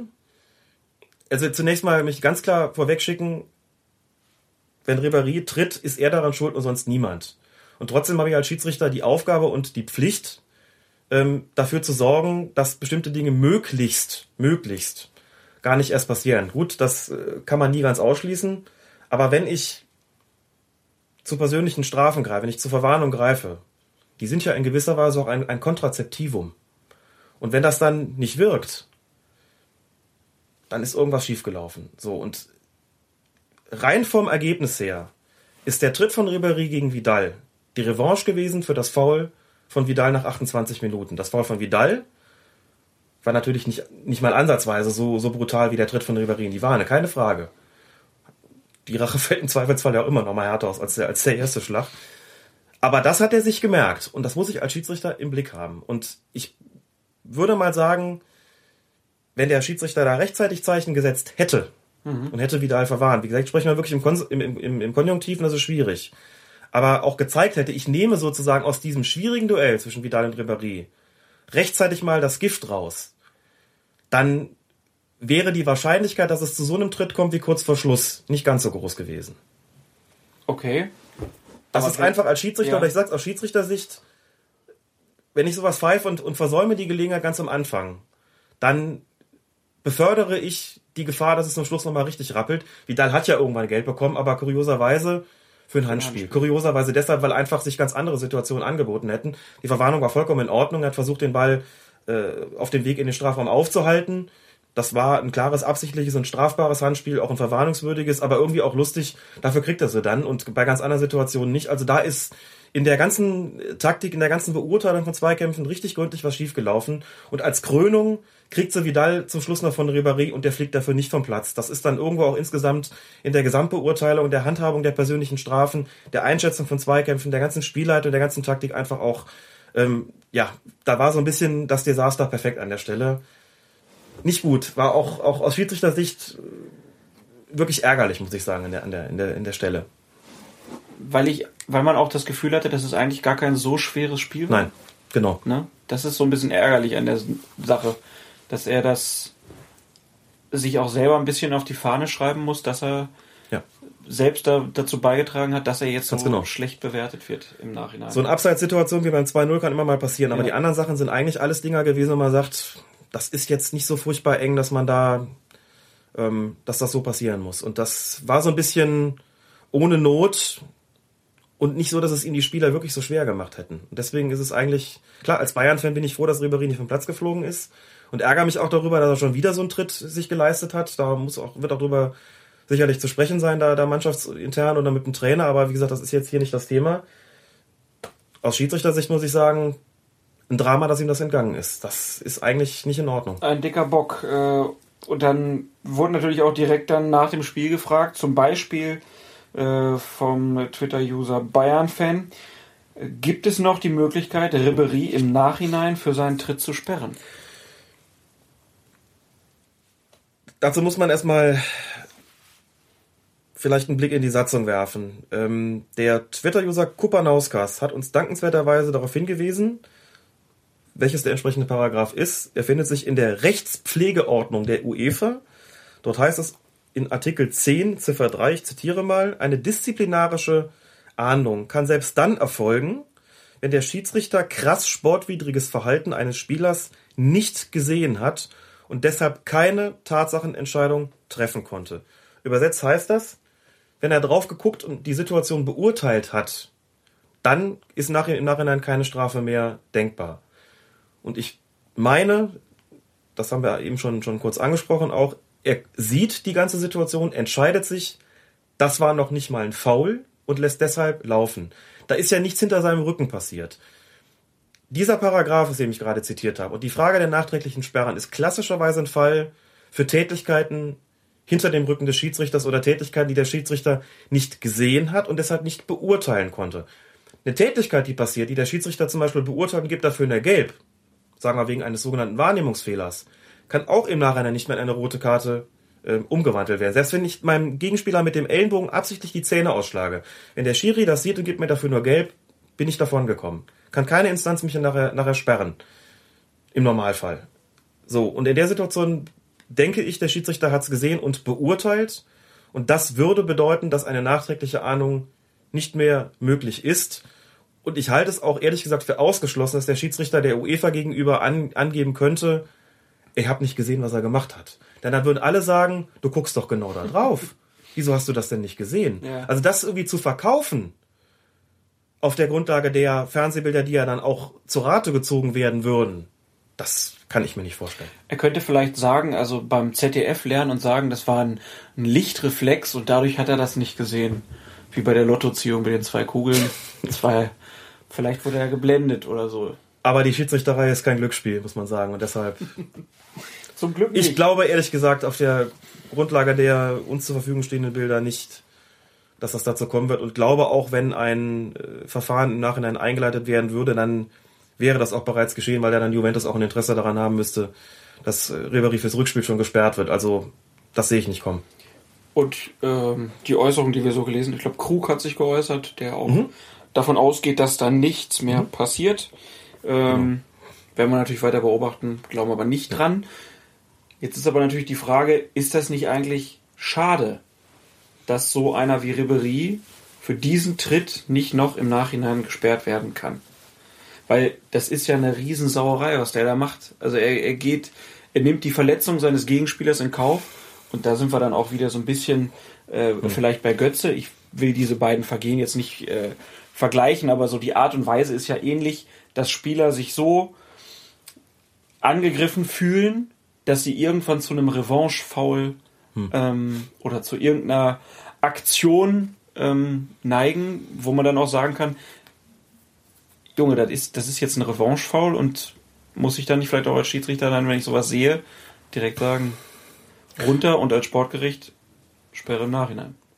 Gut, das waren jetzt mehrere Fragen. Also ja. zunächst mal Götze, also Götzes Vergehen gegen, gegen Niedermeyer war, ähm, war ja nun deutlich anders gelagert und wie ich finde auch mit Gelb wirklich vollkommen hinreichend bestraft. Also, okay, dann, dann trennen wir die Sache. Ich würde das wirklich selbst, trennen. Selbst nochmal gemerkt, also fangen wir jetzt erstmal an mit diesen äh, Revanche-Sachen. Ja. Also du hast vorhin schon mal gesagt, na klar kann man da als Schiedsrichter gegenwirken, aber ja. natürlich auch nicht immer. Nein. Muss ich in der Bestrafung dann als Schiedsrichter schon mit sowas anders umgehen? Nein, ich muss, ob das ein Revanchefall ist oder nicht, spielt in dem Fall keine Rolle. Ich muss ja nur bewerten, was hat er da getan. Ob der mhm. sich jetzt mit dem Tritt in die Wade für irgendwas revanchiert oder ob das äh, in seinem Kopf stattfindet und er einfach ohne jegliche Vorleistung sozusagen des anderen zutritt. Ähm, das hat mich nicht zu interessieren. Ich beurteile als Schiedsrichter nur das Foul. Spieltaktisch gesehen oder Schiedsrichtertaktisch gesehen sieht die Sache dahingehend anders aus, dass ich einfach zusehen muss, dass ich äh, gewisse Duelle, die sich so auf dem Platz ergeben, im Blick behalte und in den Griff bekomme, um eben die Gefahr eines Revanche-Fouls auszuschließen. Also ich muss im Schiedsrichter schon im Hinterkopf haben, dass das passieren könnte. Wenn es denn soweit ist, spielt es keine Rolle, ob Revanche oder nicht. Aber das gehört, wie gesagt, zu meiner ähm, spieltaktischen äh, Leitung einfach dazu. Ähm, inwieweit das jetzt schade ist, dass es im Nachhinein nicht geahndet werden kann. Also es ist halt eine Tatsachenentscheidung des Schiedsrichters. Das ist halt, die Frage geht ja wieder in den Bereich, braucht es möglicherweise auch einen Videobeweis für Situationen, in denen der Schiedsrichter ein krasser Fehler gemacht hat, sage ich halt nach wie vor nein. Und dann auch in der Situation, ähm, unabhängig davon, dass es ein Bayern-Spieler ist, andersrum würde ich jetzt genauso argumentieren. Aus Schiedsrichtersicht würde ich auch sagen, hat er halt nicht gesehen, äh, ist irgendwie unverständlich, ist auch ähm, ärgerlich, dass dafür dann nicht die entsprechende Strafe ausgesprochen worden ist, die ja auch einen guten Grund hätte. Ähm, aber trotzdem möchte ich daran nichts, äh, nichts drehen. Das ist, ähm, also da denke ich, dass die Tatsachenentscheidung des Schiedsrichters tatsächlich in solchen Fällen völlig sakrosankt sein sollte, wo er Situationen beurteilt hat, denn er hat einen Fehler gemacht und auch ein Spieler bekommt ja nicht die zweite Chance, den, äh, den Ball dann doch noch ins leere Tor zu schießen. Also das, denke ich, ist, äh, würde dem Fußball als solchen nicht gut bekommen. Das möchte ich da, da einfach nicht. Ähm, denke, dass der Schiedsrichter äh, das Spiel auch nachbereiten wird und äh, da für sich selbst auch natürlich eine, seine Konsequenzen daraus ziehen wird, wie er mit solchen Sachen künftig umgehen will. Und der wird sich auch die Frage stellen, wenn er das Spiel nochmal sieht, wie konnten mir die ganzen Fouls in den Luftzweikämpfen entgehen, wie konnte mir dieser Tritt entgehen und wird als einziger beurteilen können, äh, warum er es nicht geahndet hat. Ne? Ob er vielleicht dann doch ein paar Meter weiter nach links oder rechts geguckt hat, I don't know. Da gehen wir jetzt einfach mal davon aus, dass Herr Klettenberg derjenige ist, der sich am allermeisten darüber ja. ärgert, dass er da die von uns jetzt angesprochenen Sachen genau. übersehen oder falsch oder anders ähm, bewertet hat. So, dann wurden wir noch, äh, ja, äh, war heute in der Blog- und Presseschau von Fokus Fußball ein Interview aus der Münchner Abendzeitung mit Paul Breitner. Wollen wir da noch drüber sprechen oder ähm, regt dich das zu sehr auf? Nein, nein, ich finde, man kann das als abschreckendes Beispiel gerade mal kurz zitieren, was mein früherer Lieblingsspieler davon sich gegeben hat. Also ich will hat. das nur ganz kurz runterbrechen mhm. und nicht äh, komplett zitieren. Wir können das ja gerne nochmal ja äh, verlinken. Also es, ist, es sind Aussagen, die dahin gehen, dass Paul Breitner es im Prinzip gut findet, dass Franck Ribéry das gemacht hat. Und er spricht dann auch von sowas wie internationaler Härte. Mhm. Bei mir das Kopfschütteln ausgelöst, was er da von sich gegeben hat. Ja, das ist Minimum. Er hat, glaube ich, sogar noch sowas geschrieben, dass der Schiedsrichter ihm das sozusagen gewährt hätte oder dass der Schiedsrichter Respekt davor hätte, dass er da Stimmt, jetzt so er hat den Schiedsrichter noch dafür gelobt, dass genau, er das ja äh, so belassen hat. Dass er dabei. da nicht so kleinlich entschieden hat. Also das ist wirklich, ich fand das, ich weiß gar nicht, was ich dazu sagen soll. Das ist so jenseits ähm, von allem, was man da irgendwie an, an vernünftigen Gedanken zu haben kann, so dieser ganzen Aktion dass mir nicht mal der, der Gedanke, dass da irgendein Spieler verteidigt werden soll, noch irgendwie einleuchten mag. Also das ähm, ist ein Freifahrtschein für Tätigkeiten, der da ausgestellt worden ist. So nach dem Motto, der hat ja auch die ganze Zeit auf die Socken bekommen, aber bitte erstens nicht so. Ne? Also nochmal, da muss man auch ganz klar sagen, ob man jetzt Vidal sympathisch findet oder nicht. Er hätte eine gelbe Karte verdient gehabt, aus meiner Sicht, für das Foul nach 28 Minuten. Er hat danach Aktionen drin gehabt, die ich also jetzt nicht besonders sportlich fand und auch, auch grenzwertig fand und finde, wie gesagt, die, die gelbe Karte, die er dann fürs Handspiel bekommen hat, er eben viel früher verdient gehabt. Aber ich kann mich an keine Aktion erinnern, die auch nur ansatzweise so mies gewesen ist wie der Tritt von Ribéry in seine Waden. So, und da kann ich als, und also da muss man wirklich sagen, da stehen wir Paul Breitner auch diametral sozusagen gegenüber, während er sagt, der Schiedsrichter hat viel laufen lassen und dann auch mal so einen Tritt genehmigt nach dem Motto, er hat ja die ganze Zeit einstecken müssen, da müsste er ja konsequenterweise aus seiner eigenen Logik auch mal sagen, na, der hat der Schiedsrichter den Frank Ribéry vorher aber auch nicht geschützt. Also da kommt auch so ein logischer Bruch in diese ganze Angelegenheit rein, den ich, äh, den wahrscheinlich noch nicht mal Paul Breitner selbst versteht. Und dann heißt es zum Schluss, und dann hat er ihm das halt auch, auch, auch genehmigt, als ob es darum im Fußball gehen würde. Das ist wirklich eigentlich eine unfassbare Angelegenheit. Also der kann nicht bei Trost sein sowas zu erzählen, das finde ich einfach ungeheuerlich. Das ist wirklich so ein Ding, naja, dann, dann übt er halt Selbstjustiz und der Schiedsrichter genehmigt ihm das.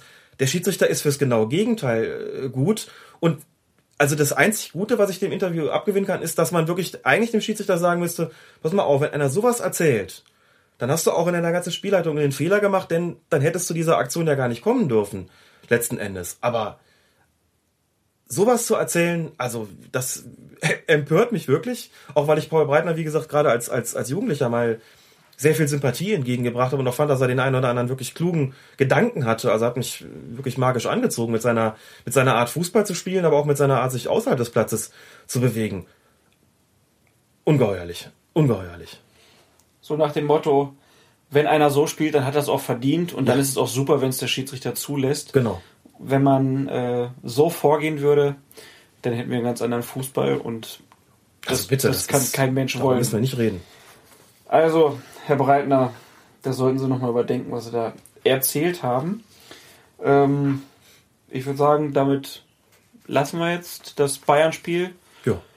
Haben wir ausführlichst besprochen und wechseln dann nochmal kurz auf den Mittwoch, denn da lief es aus Schiedsrichtersicht mhm. viel, viel besser bei Malaga gegen Dortmund. Also das war aus meiner Sicht eine 1A-Schiedsrichterleistung. Top, muss man sagen, inklusive einer Verwarnung, die nach einer Vorteilssituation ausgesprochen worden ist. Und einfach so eine Schiedsrichterleistung, über die hinterher eigentlich keiner mehr großartig redet. Ne? Man sagt ja oft, dass der beste Schiedsrichter der ist, über den hinterher eben nicht mehr gesprochen wird. Das war so einer, an dem hat sich, glaube ich, keiner lange, äh, lange aufgehalten und hat das auch gut laufen lassen. Eine vernünftige Linie gefunden, ist auch taktisch eben sehr, sehr gut damit umgegangen fand ich wirklich prima, hat Spaß gemacht, auch unter dem Aspekt dazu zu schauen. Der Millionär aus Schweden. Der Millionär aus Schweden, genau. Ne? hat er wirklich, ja, auch so in seiner Gestik. Also, ne, wenn er dann mal Vorteil hat laufen lassen und hat dann abgepfiffen und dann gab die Beschwerde, äh, dann hat er das so mit einer Geste dann einfach nur so, ja. komm, brauchen wir nicht drüber reden. Und dann war es auch gut und das haben die Schiedsrichter auch so eingesehen. Und das war ja wirklich auch ein sehr intensives Spiel, aber er war zu keinem Zeitpunkt irgendwie das Gefühl da, dass der Schiedsrichter da nicht Nein der Regelhüter auf dem Platz ist. Das war wirklich. Sie wollten auch nichts von ihm und wie gesagt, auch da hat man gesehen, dass er der auch zu einer, zu einer vernünftigen Linie gefunden bei dem Spiel, das ja auch phasenweise umkämpft war, aber auch da ist ja, ähm, das hat er, hat er ja genau richtig gemacht. Man muss halt ausloten, was man da sozusagen anbieten kann an Spielfluss.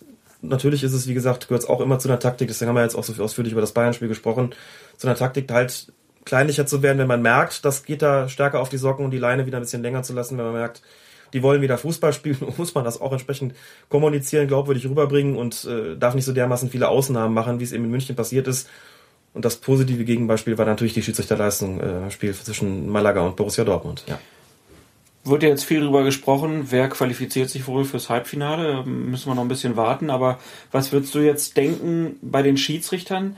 So eine Leistung, äh, von ähm, ja, Stark zum Beispiel, führt das dazu, dass der vielleicht diese Saison in der Champions League nicht mehr so zum Einsatz kommt? Das würdest du da einschätzen?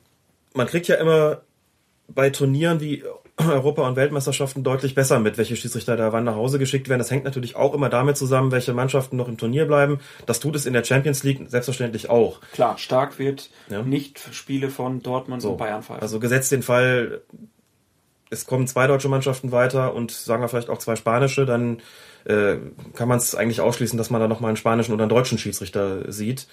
Ich weiß nicht, wie die UEFA das im Einzelnen hält. Ich weiß, dass sie große Stücke auf Wolfgang Stark hält werden ihm sicherlich auch, auch Fehler verziehen, ähm, keine Frage, gerade da, wo, wo auch vielleicht Assistenten beteiligt sind in stärkerem Maße, wie das jetzt da halt gewesen ist bei dem, bei dem Abseitstor. Ähm, aber alles in allem, dem, was ich so an Schiedsrichterleistungen auch gesehen habe in der Champions League, wären jetzt ganz ehrlich gesagt Klettenberg und Stark nicht meine Favoriten für einen weiteren Einsatz im Halbfinale oder im oder gar im Finale. Das sollten dann schon Schiedsrichter sein, bei denen wenn sie diese Spiele pfeifen, es nicht erstmal heißt, das ist doch der, der das klare Abseitstor übersehen hat.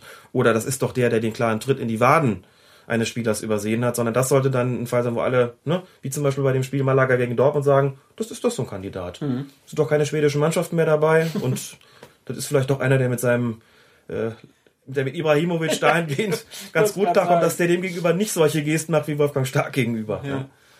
Gut, war, werden wir auf jeden Fall beobachten, Klar. wer denn da welche Ansetzungen in der Champions League bekommt und schließen dann damit hier den Champions League Block bei Colinas Erben einfach mal ab. Jetzt, Was sagt er? In letzter Zeit sind alle Schiedsrichter Arschlöcher. Also du meinst, der Schiedsrichter ist parteiisch? Ja, ja. Und was, was du aber machst, ist den Schiedsrichter eigentlich beleidigen. Er kriegt es jetzt nicht wirklich mit, aber du, ne? oder nicht? Ja, aber... Und du bist noch nicht mal auf dem Platz. Du bist, du bist noch nicht mal Spieler. Ja.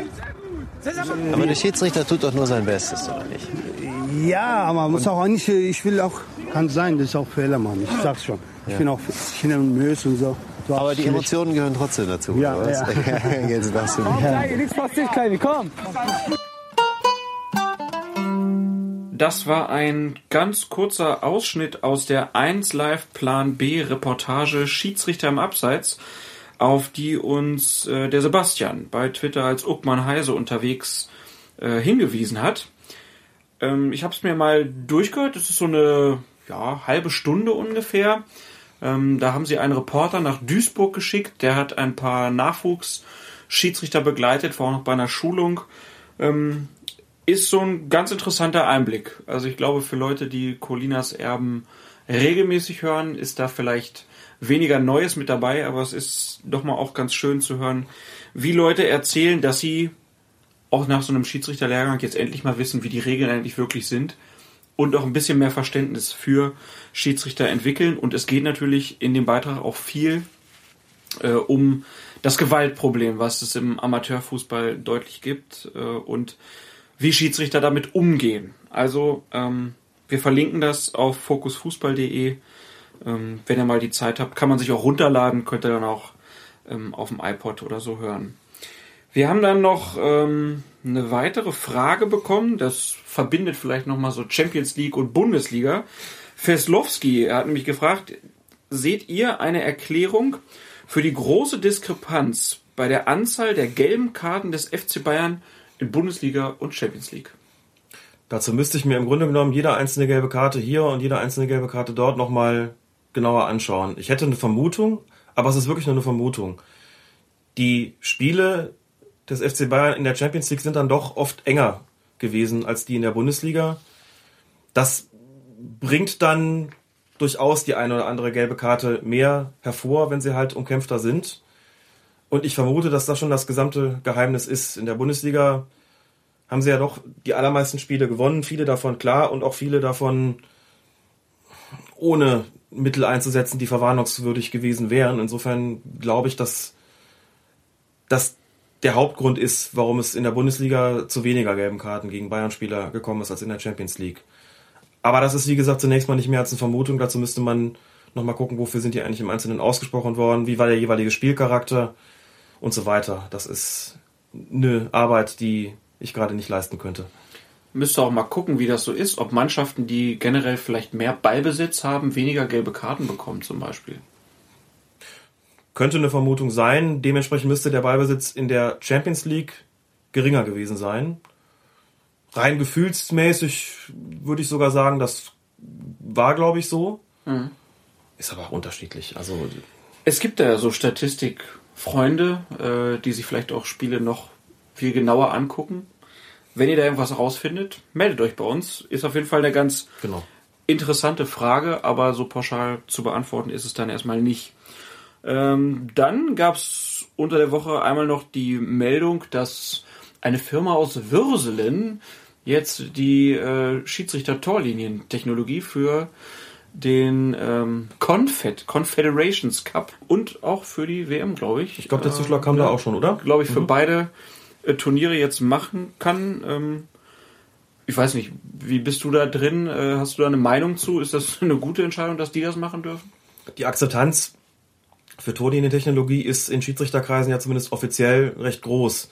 Die offizielle Stellungnahme von Seiten von Herbert Fandl heißt, wenn uns das wirklich weiterhilft und wenn das zuverlässig funktioniert, sind wir nicht dagegen, sondern befürworten das. Muss man dazu sagen, dass äh, es auch da so ist, dass ja die, die entsprechende Entscheidung Tor oder Nicht-Tor irgendwie auf die Uhr des Schiedsrichters dann übertragen werden soll oder er ein akustisches oder visuelles Signal bekommt, dass der Ball die, die Torlinie überschritten hat. Dass er aber, wenn ich nicht völlig irre, auch noch die letztgültige Entscheidung darüber hat, ob er das Tor nun gibt oder nicht, zum einen. Und ich meine sogar irgendwo gelesen zu haben, dass er die letztgültige Entscheidung darüber hat, in Zukunft, vielleicht nach dem Weltmeisterschaftsturnier, ob diese Technologie beim Spiel überhaupt eingesetzt wird oder nicht. Das fand ich ein bisschen erstaunlich, weil mhm. ich dachte, das dann, würde dann einheitlich gehandhabt werden. Aber da ist, wie gesagt, die offizielle DFB-Schiedsrichtervereinigungsposition. Wir begrüßen das, ähm, einfach weil es auch nicht zu stark in die Spielräume oder die Autonomie des Schiedsrichters eingreift. Ich trage das einfach mal so mit, habe mich mit den technischen Details dieser Turnierentechnologie aber nicht auseinandergesetzt und bin selbst neugierig, wie das dann bei Confed Cup und Weltmeisterschaft funktionieren wird. Eigentlich ein bisschen schade, dass nicht so wie beim Eishockey oben auf der Latte ja. so eine rote Lampe dann ist und die ja. springt dann an, wenn mhm. der Ball im Tor ist. Genau, da überlässt man, wie gesagt, dem Schiedsrichter die letztgültige Entscheidung. Ja. Tor oder nicht Tor. Wir werden äh, mal gucken, was die dann da aus Würselen da in Brasilien aufbauen. Äh, und dann gab es noch Ende letzter Woche war das, glaube ich, 29.03. eine Meldung, dass Fußballspiele in Europa sollen künftig bei rassistischen Vorfällen sofort unterbrochen werden, meldet die FAZ.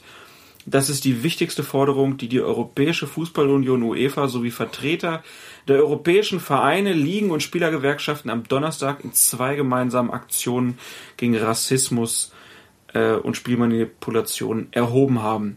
Jetzt habe ich erstmal gedacht, das ist aber nichts Neues, oder? Ja und nein. Nicht neu ist es deshalb, weil das Instrumentarium an sich vorher schon existiert hat und auch die Anweisung, das bei rassistischen Vorfällen zu unterbrechen ist und im Wiederholungsfall eben abzubrechen ist. Ja, deshalb, weil es bis jetzt halt einfach nicht passiert ist und nochmal die ausdrückliche Anweisung ergangen ist, achtet darauf und wenn es zu solchen rassistischen Äußerungen kommt und die entsprechend wahrgenommen werden und die Wahrscheinlichkeit, dass sie wahrgenommen werden, ist natürlich bei einem Schiedsrichterteam von fünf, sechs Leuten deutlich größer, dann handelt doch mal. Also ich habe es in erster Linie als Appell, vielleicht sogar als Anweisung an die Schiedsrichter verstanden, das dann auch bitte wirklich zu tun, nachdem es eben sich in der Vergangenheit ein bisschen gehäuft hat, dass es rassistische Rufe gegeben hat, ohne dass irgendwas passiert ist. Und da muss man natürlich sagen, wenn das so ist und das Spiel trotzdem nicht unterbrochen wird, dann ist da irgendwas im Argen. Dann muss man offensichtlich nochmal gesondert darauf hinweisen. Dass man jetzt so ein bisschen so tut, als ob es komplett neu wäre, finde ich nicht so schlimm. Hauptsache es passiert. Hauptsache jeder kriegt's mit und wenn ihr ja. jetzt in Köln das nächste Mal ein großes Treffen habt, dann wird das wahrscheinlich auch nochmal zur Sprache kommen, dass man die Leute da einfach für sensibilisiert nochmal. Das wird mit Sicherheit so passieren, klar. Wir sind aber ohnehin immer dabei, ähm, das auch deutlich zu machen, dass äh, es für Möglichkeiten gibt für die Schiedsrichter bei rassistischen, bei antisemitischen äh, Äußerungen, Ausschreitungen, wie auch immer, äh, dass da entsprechend gehandelt werden kann. Jetzt muss man dazu sagen, dass ähm, sie dass es einfach einen Unterschied gibt zwischen ähm, Spielen mit vielen Zuschauern, Spielen mit wenig Zuschauern. Ähm, bei den Spielen mit wenig Zuschauern bis gar keinen kommt es zu solchen Äußerungen eher aus den, den Mündern von Spielern und da ist das Instrumentarium ja ohnehin klar mit der entsprechenden äh, mit der entsprechenden roten Karte. Ähm, klar, wenn da draußen Spieler stehen, es gab ja auch in der Vergangenheit äh, einige Fälle, in denen auch bei irgendwelchen Amateur- oder Jugendspielen solche Äußerungen getätigt worden sind. Da wäre es dann Aufgabe des Schiedsrichters erst zu unterbrechen, eine Durchsage zu veranlassen oder eben einen Ordnereinsatz und im Wiederholungsfalle eben abzubrechen. Aber das äh, bringen wir den Schiedsrichtern bei, wenn sie Schiedsrichter werden und wiederholen es in den Fortbildungen auch immer wieder. Gut, ähm, dann würde ich gerne mit dir noch ähm, so zum Abschluss über das Süddeutsche, das SZ-Magazin sprechen. Das äh, titelte mit weißer gemalter Schrift auf rotem Grund mit dem ja, berühmten Spruch Schiri, du Arsch. Ähm, du hast das Heft hier auch liegen. Wie hat es dir gefallen? Ach, man kann gar nicht sagen, ob es mir gut oder schlecht gefallen hat. Denn, Also erstmal äh, so, wie, wie, wie es aufbereitet wurde, die ganze Thematik. Die Idee ist einfach gut. Also ich erkläre kurz, warum ich eigentlich nicht sagen kann, gefallen oder nicht gefallen. Es ist ein kurzer Artikel. Der Artikel ist völlig okay. Und dann besteht das Ganze vor allen Dingen oder eigentlich ausschließlich aus der Dokumentation von Spielberichten. Das handelt sich um Berichte von Spielen äh, aus dem Fußballverband in Berlin und Bayern, wenn ich das jetzt richtig im Kopf habe. Ähm, es handelt sich im Wesentlichen um Zusatzberichte des Schiedsrichters nach Spielabbrüchen oder nach Gewalt gegen Schiedsrichter.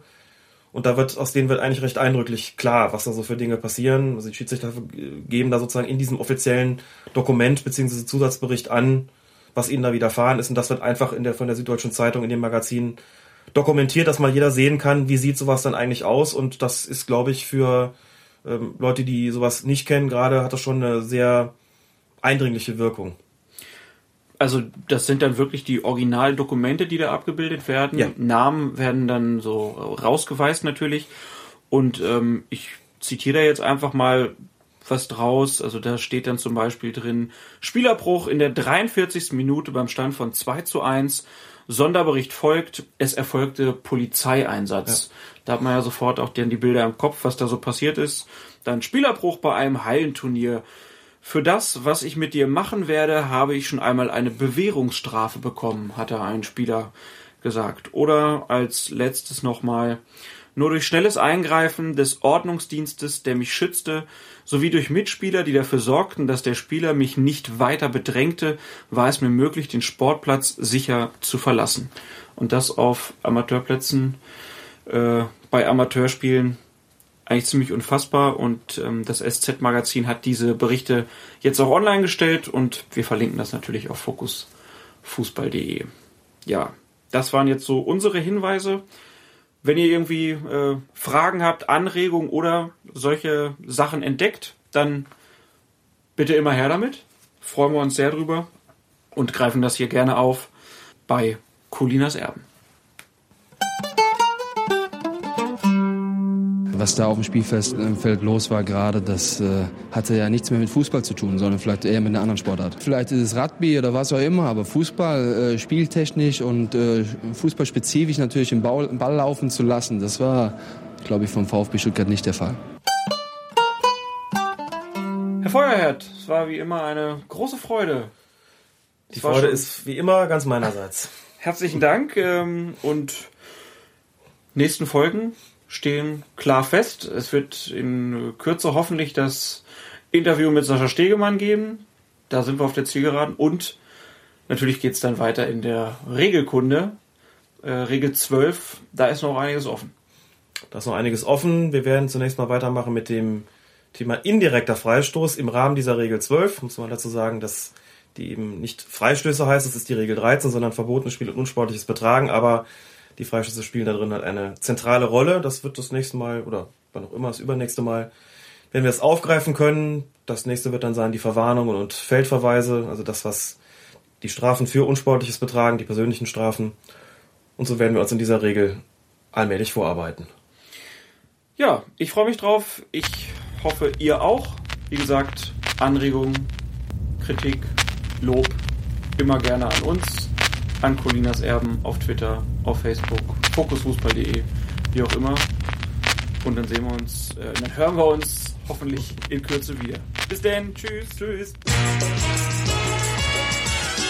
Spannende Partie, in der um jeden Ball gekämpft wurde. Was da auf dem Spielfeld los war gerade, das äh, hatte ja nichts mehr mit Fußball zu tun. Gerede gehört auch immer dazu, äh, aber solange das alles über der Gürtellinie ist,